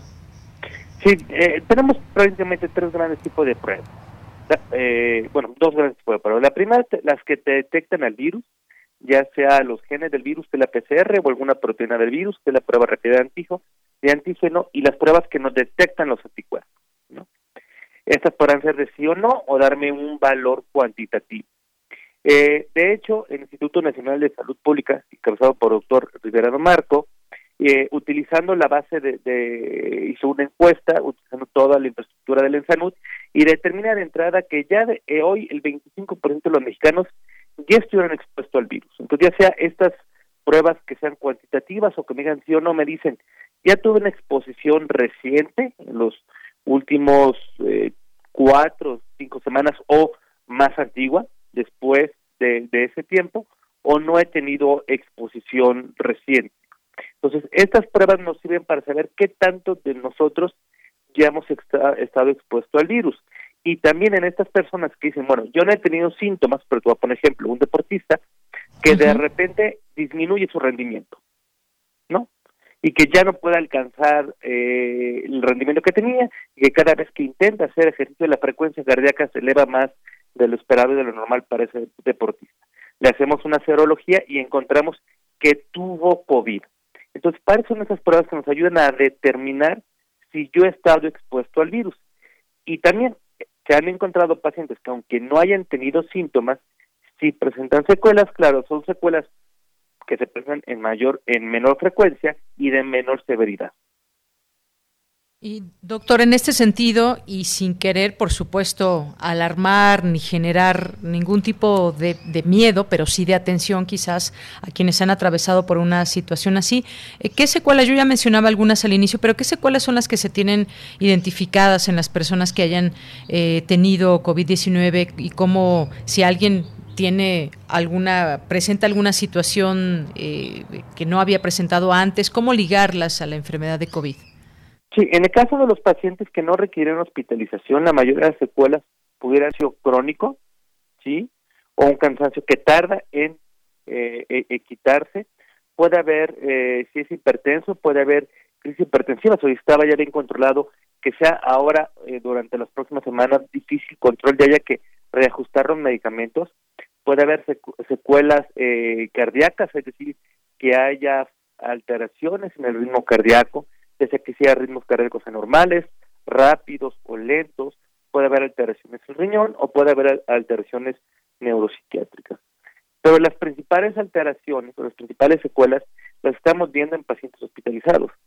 Y esas secuelas pueden ser directas al virus o atribuible a la, a la atención que recibió. Por ejemplo, un paciente que haya estado conectado a un ventilador mecánico y que haya estado sedado, pues va a tener daño pulmonar, va a tener eh, pérdida de masa eh, muscular, pudiera llegar a tener cierto grado de daño cerebral, aunque sea mínimo.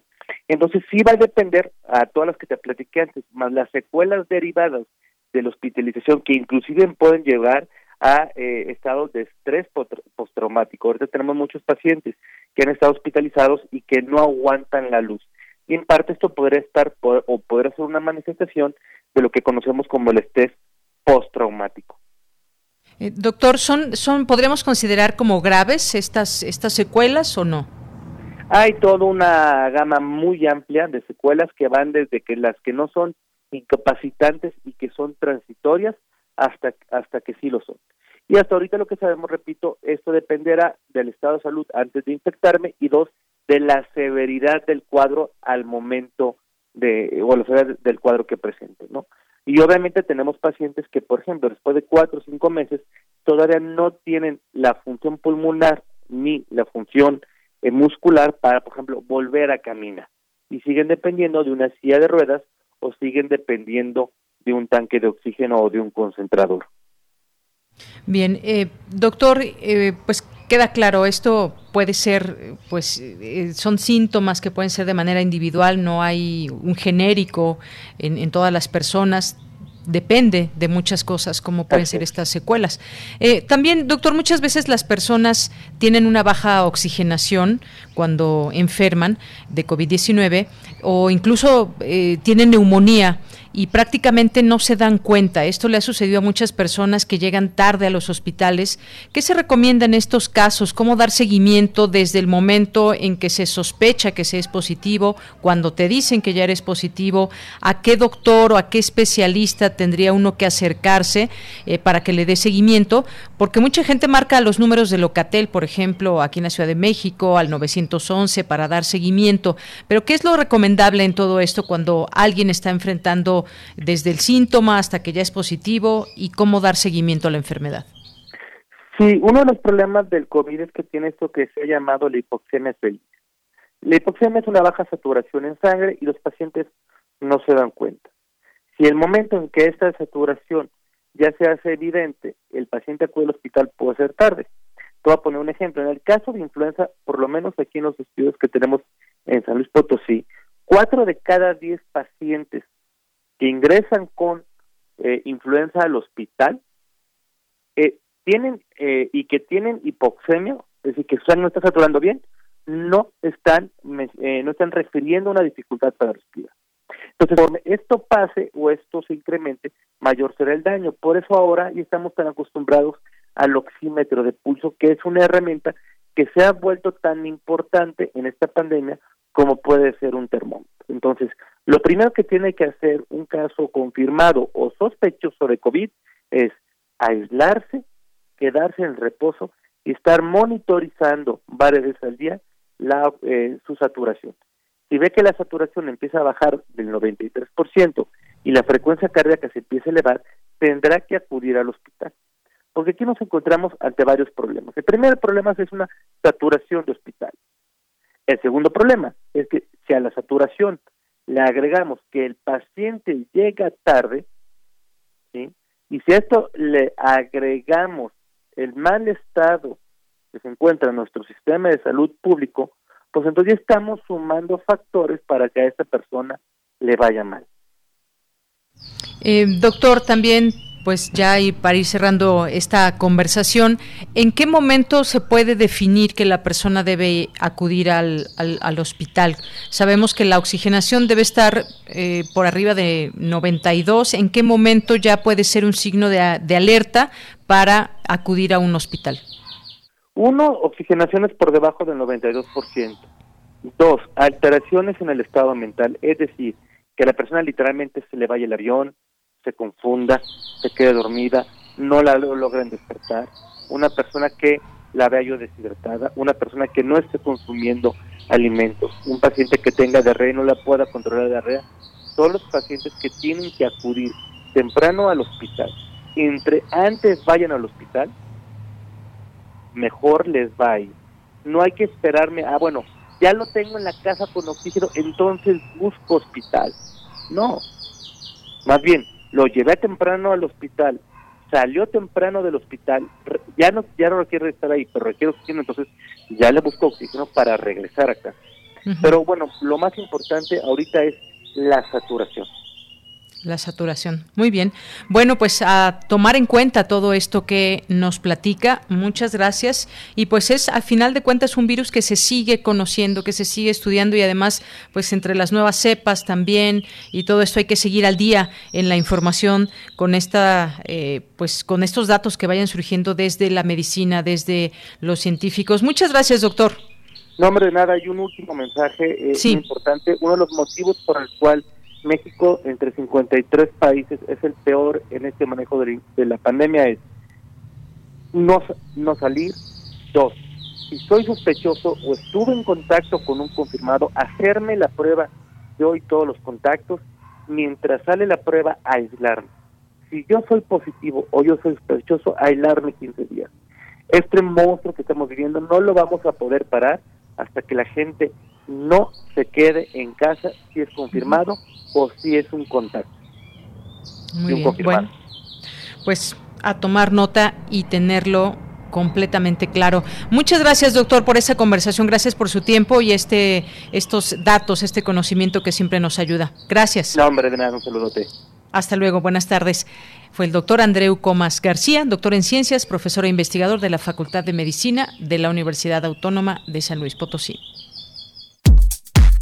Prisma RU. Relatamos al mundo. Bien, nos vamos ahora a Dulce Conciencia.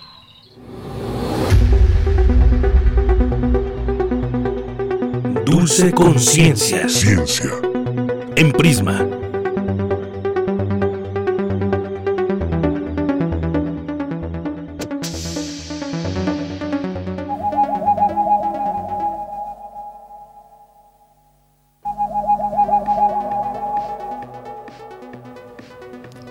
como todos los miércoles, saludo con mucho gusto a Dulce García, que ya está aquí en esta sección de ciencia. ¿Qué tal, Dulce? Muy buenas tardes. Dulce, ¿cómo estás? ¿Qué tal, Dulce García? ¿Está por ahí? Dulce, ya te escuchamos. Ah, muy bien. Deyanira, muy buenas tardes. Muy buenas tardes. De Prisma RU. Muchas gracias, Deyanira. Pues mira, hoy es un día muy bonito, uno de los días más bonitos del año, Día de Reyes de Yanira. Exactamente. ¿Cómo te portaste? ¿Qué te trajeron los Reyes, Dulce? Híjoles, yo creo que yo me porté mal porque no me llegó nada. Pero a lo mejor a ti sí te llegaron muchos regalos. No, creo que, que me uno a, tu equipo de las que se portaron mal. Híjoles. Pues, pues mira, puede ser que no sea porque nos hayamos portado mal, sino que a lo mejor por ahí se perdieron los reyes. ¿Alguna vez te has preguntado cómo le hacen para llevar regalos en una sola noche a todo el mundo? Claro que me lo he preguntado, sobre todo cuando era niña. Cuéntanos. de, ahí que se les diga magos, pues a lo mejor puede ser que se sirvan de, leyes de la física para, para lograrlo. Aquí en la línea vamos a tener a una persona que nos va a platicar acerca de esto, a ver si hay una posibilidad. Pero antes de pasar con el, con el investigador, ¿qué te parece si escuchamos un poquito de información? Claro que sí, adelante. Adelante, gracias.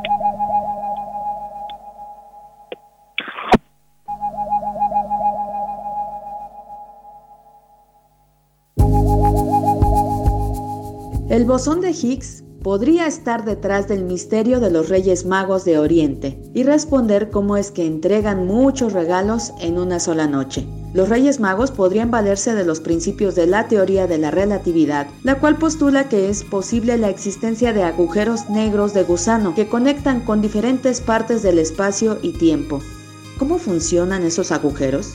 Esa posibilidad en la teoría de la relatividad podría provocar que con cada agujero de gusano los reyes no solo se desplazaran por varias partes del planeta, sino que también detuvieran el tiempo mientras bajan y entregan los regalos, ya que una propiedad de dichos agujeros es que en su entrada Recordemos que el unió hace 13.800 millones de años, las partículas sin masa se movían a la velocidad de la luz y formaban solo un resplandor de partículas incapaces de formar estructuras. Entonces, en un abrir y cerrar de ojos, ocurrió algo inusitado. El universo creció de manera descomunal. Si el universo hizo eso, ¿por qué no? Los Reyes Magos podrían viajar a través de los agujeros de gusano.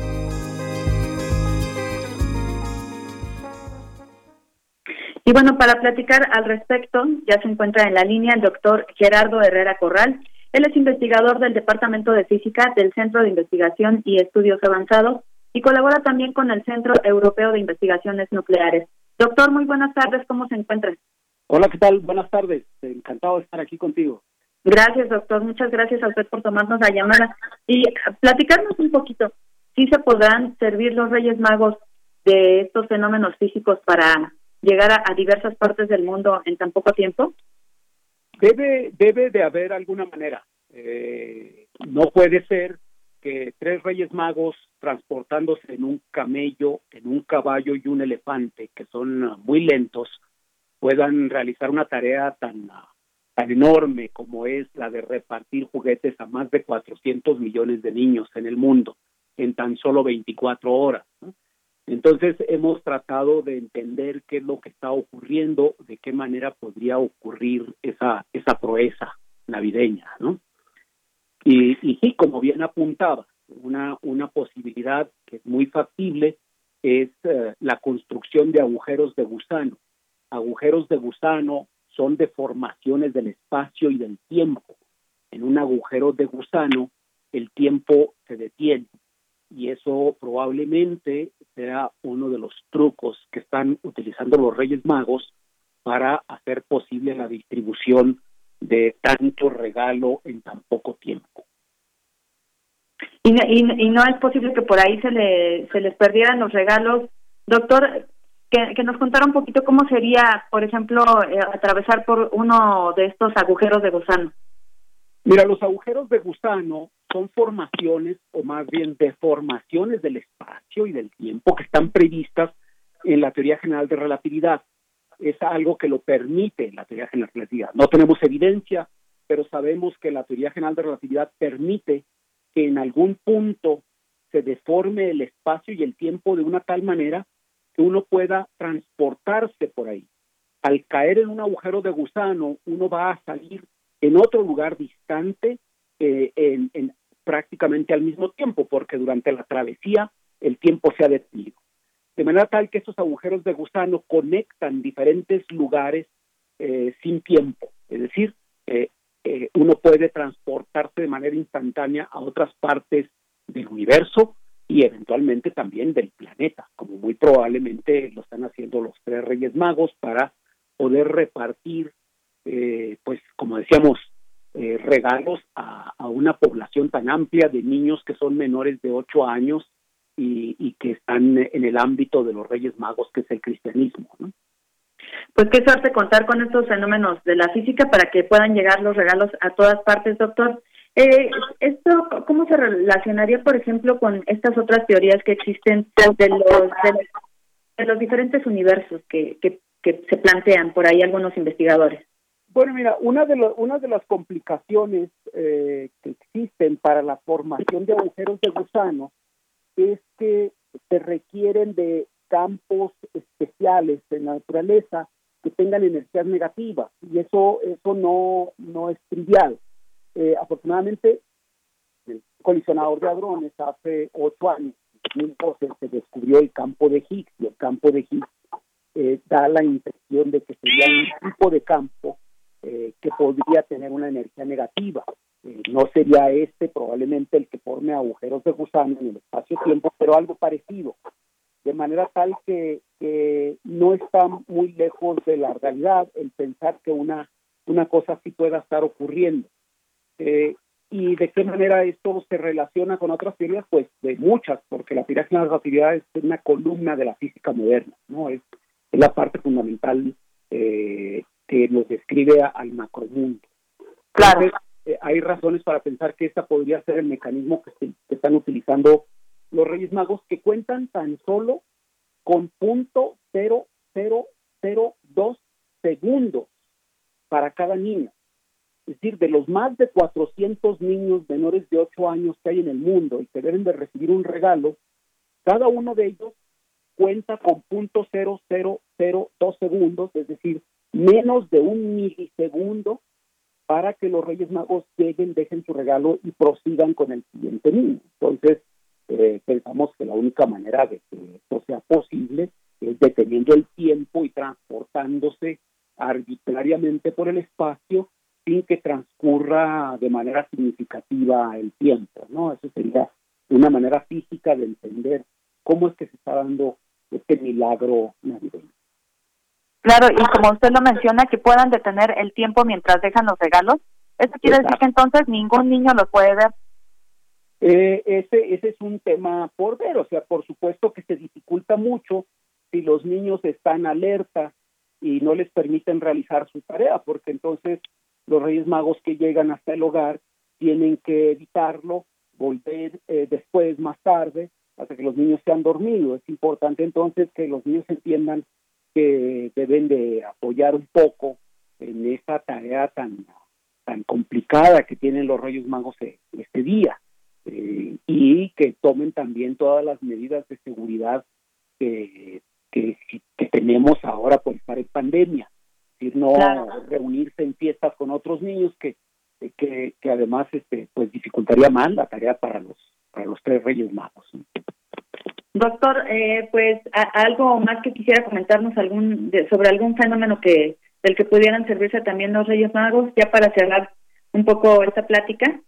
Sí, hay, hay otras explicaciones, se han dado ya, hay investigadores que han propuesto otras explicaciones para entender cómo es que se puedan distribuir tantos regalos en tan solo una noche.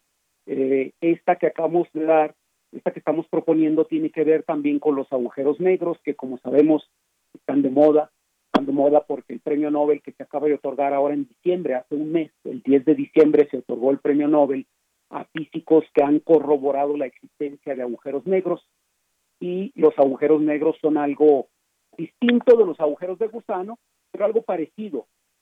Son parecidos en el sentido de que también son unas deformaciones del espacio y del tiempo extremas. De manera que esto se viene, se viene ya delineando como una explicación viable.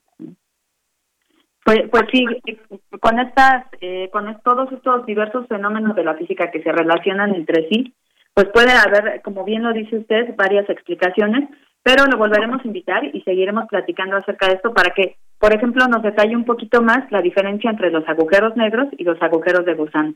Por lo pronto, le agradezco muchísimo toda esta información, doctor. Bueno, con muchísimo gusto. Cuando gusten, seguimos conversando. Gracias, doctor. Pues ahí estuvo la plática con el doctor Gerardo Herrera Corral, investigador del Departamento de Física del Centro de Investigación y Estudios Avanzados. Ya sabemos cómo le hacen los Reyes Magos para llegar a cada uno de los niños. Yo me despido, agradezco mucho su atención y los dejo ya nada más con la siguiente frase. Buenas tardes. Buenas tardes y muchas gracias, Dulce. Gracias a ti, buenas tardes, Deyanir. Tienes una cita con un científico. En algún lugar, algo increíble está esperando a ser descubierto. Carl Sagan.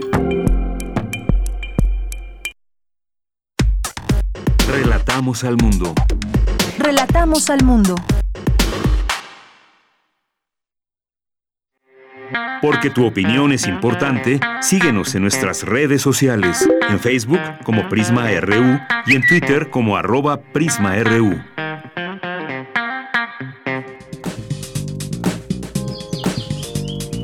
Cultura RU.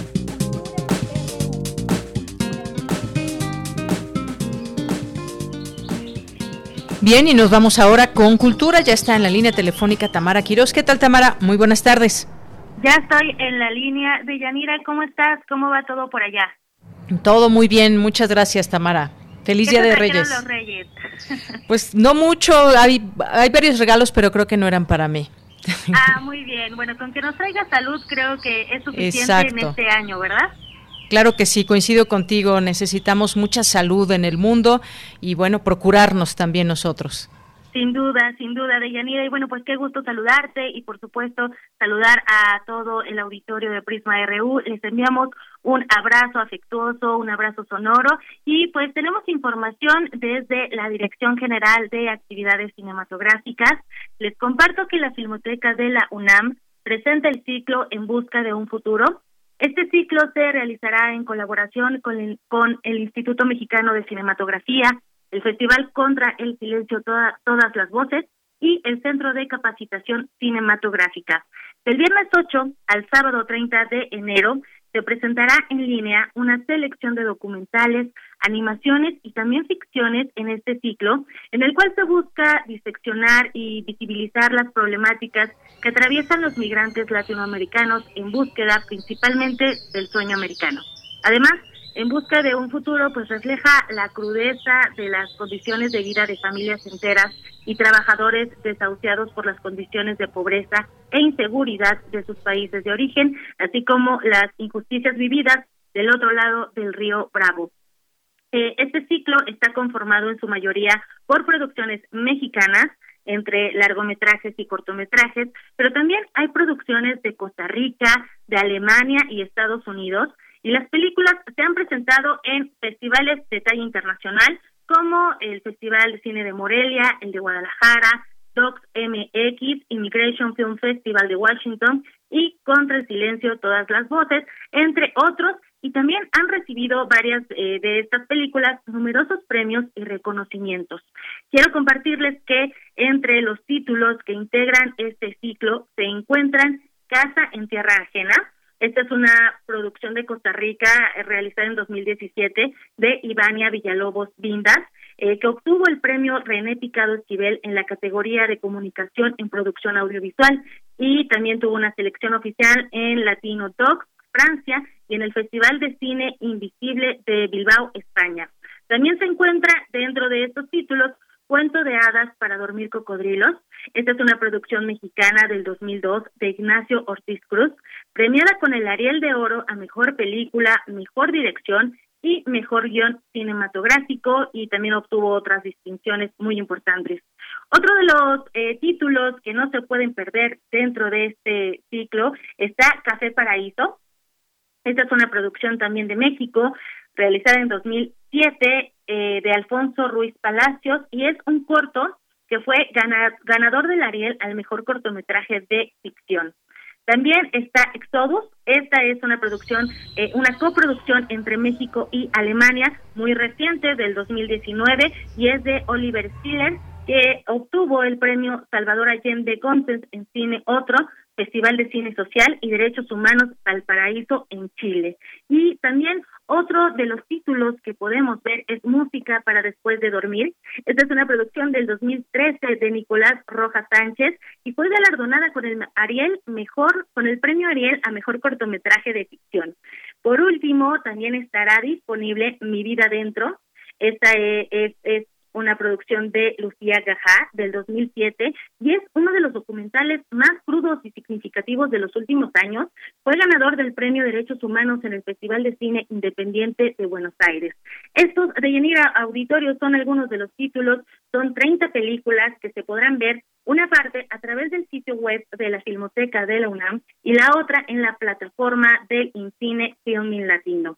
Para esta plataforma, Filmin Latino, eh, solo hay que generar gratuitamente un usuario y así podrán ingresar al catálogo de este ciclo que es totalmente gratis. También hay algunas otras opciones gratuitas o bien hay, hay eh, películas que puedes rentar o también puedes hacer el pago de la suscripción. Esto del pago de las suscripciones, si deseas ver otros filmes que no tienen nada que ver con el ciclo En Busca de un Futuro, porque ese es gratis.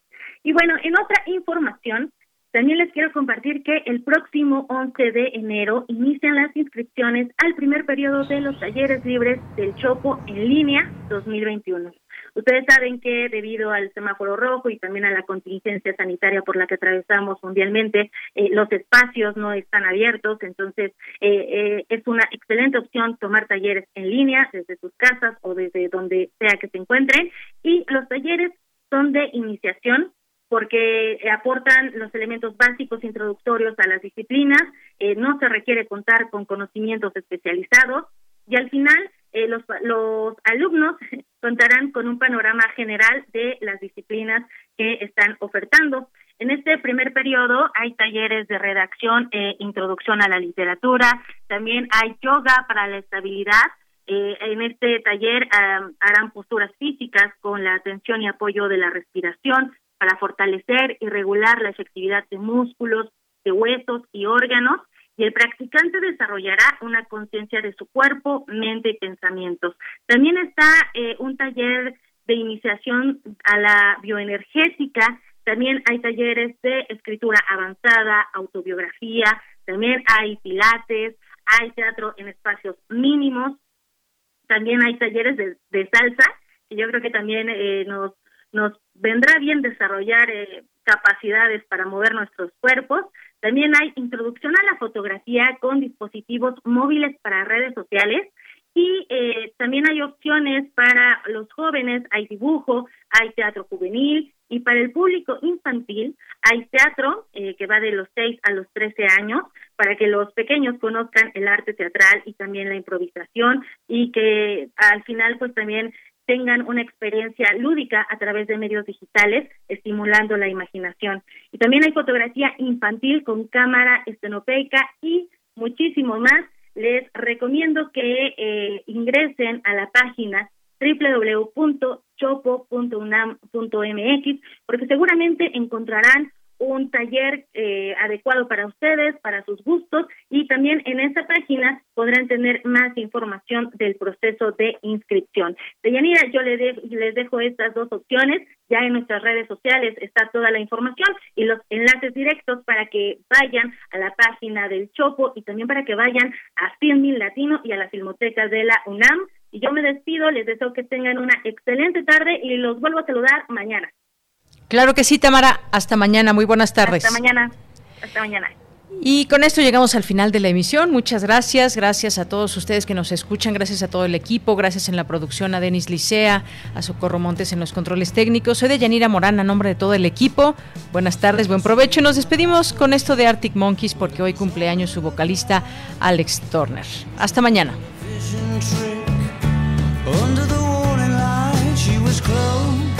Close enough to be your ghost. But my chances turned to toast when I asked her if I could call her your name.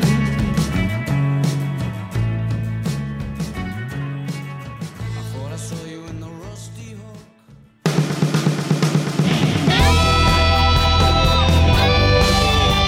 Prisma RU. Relatamos al mundo.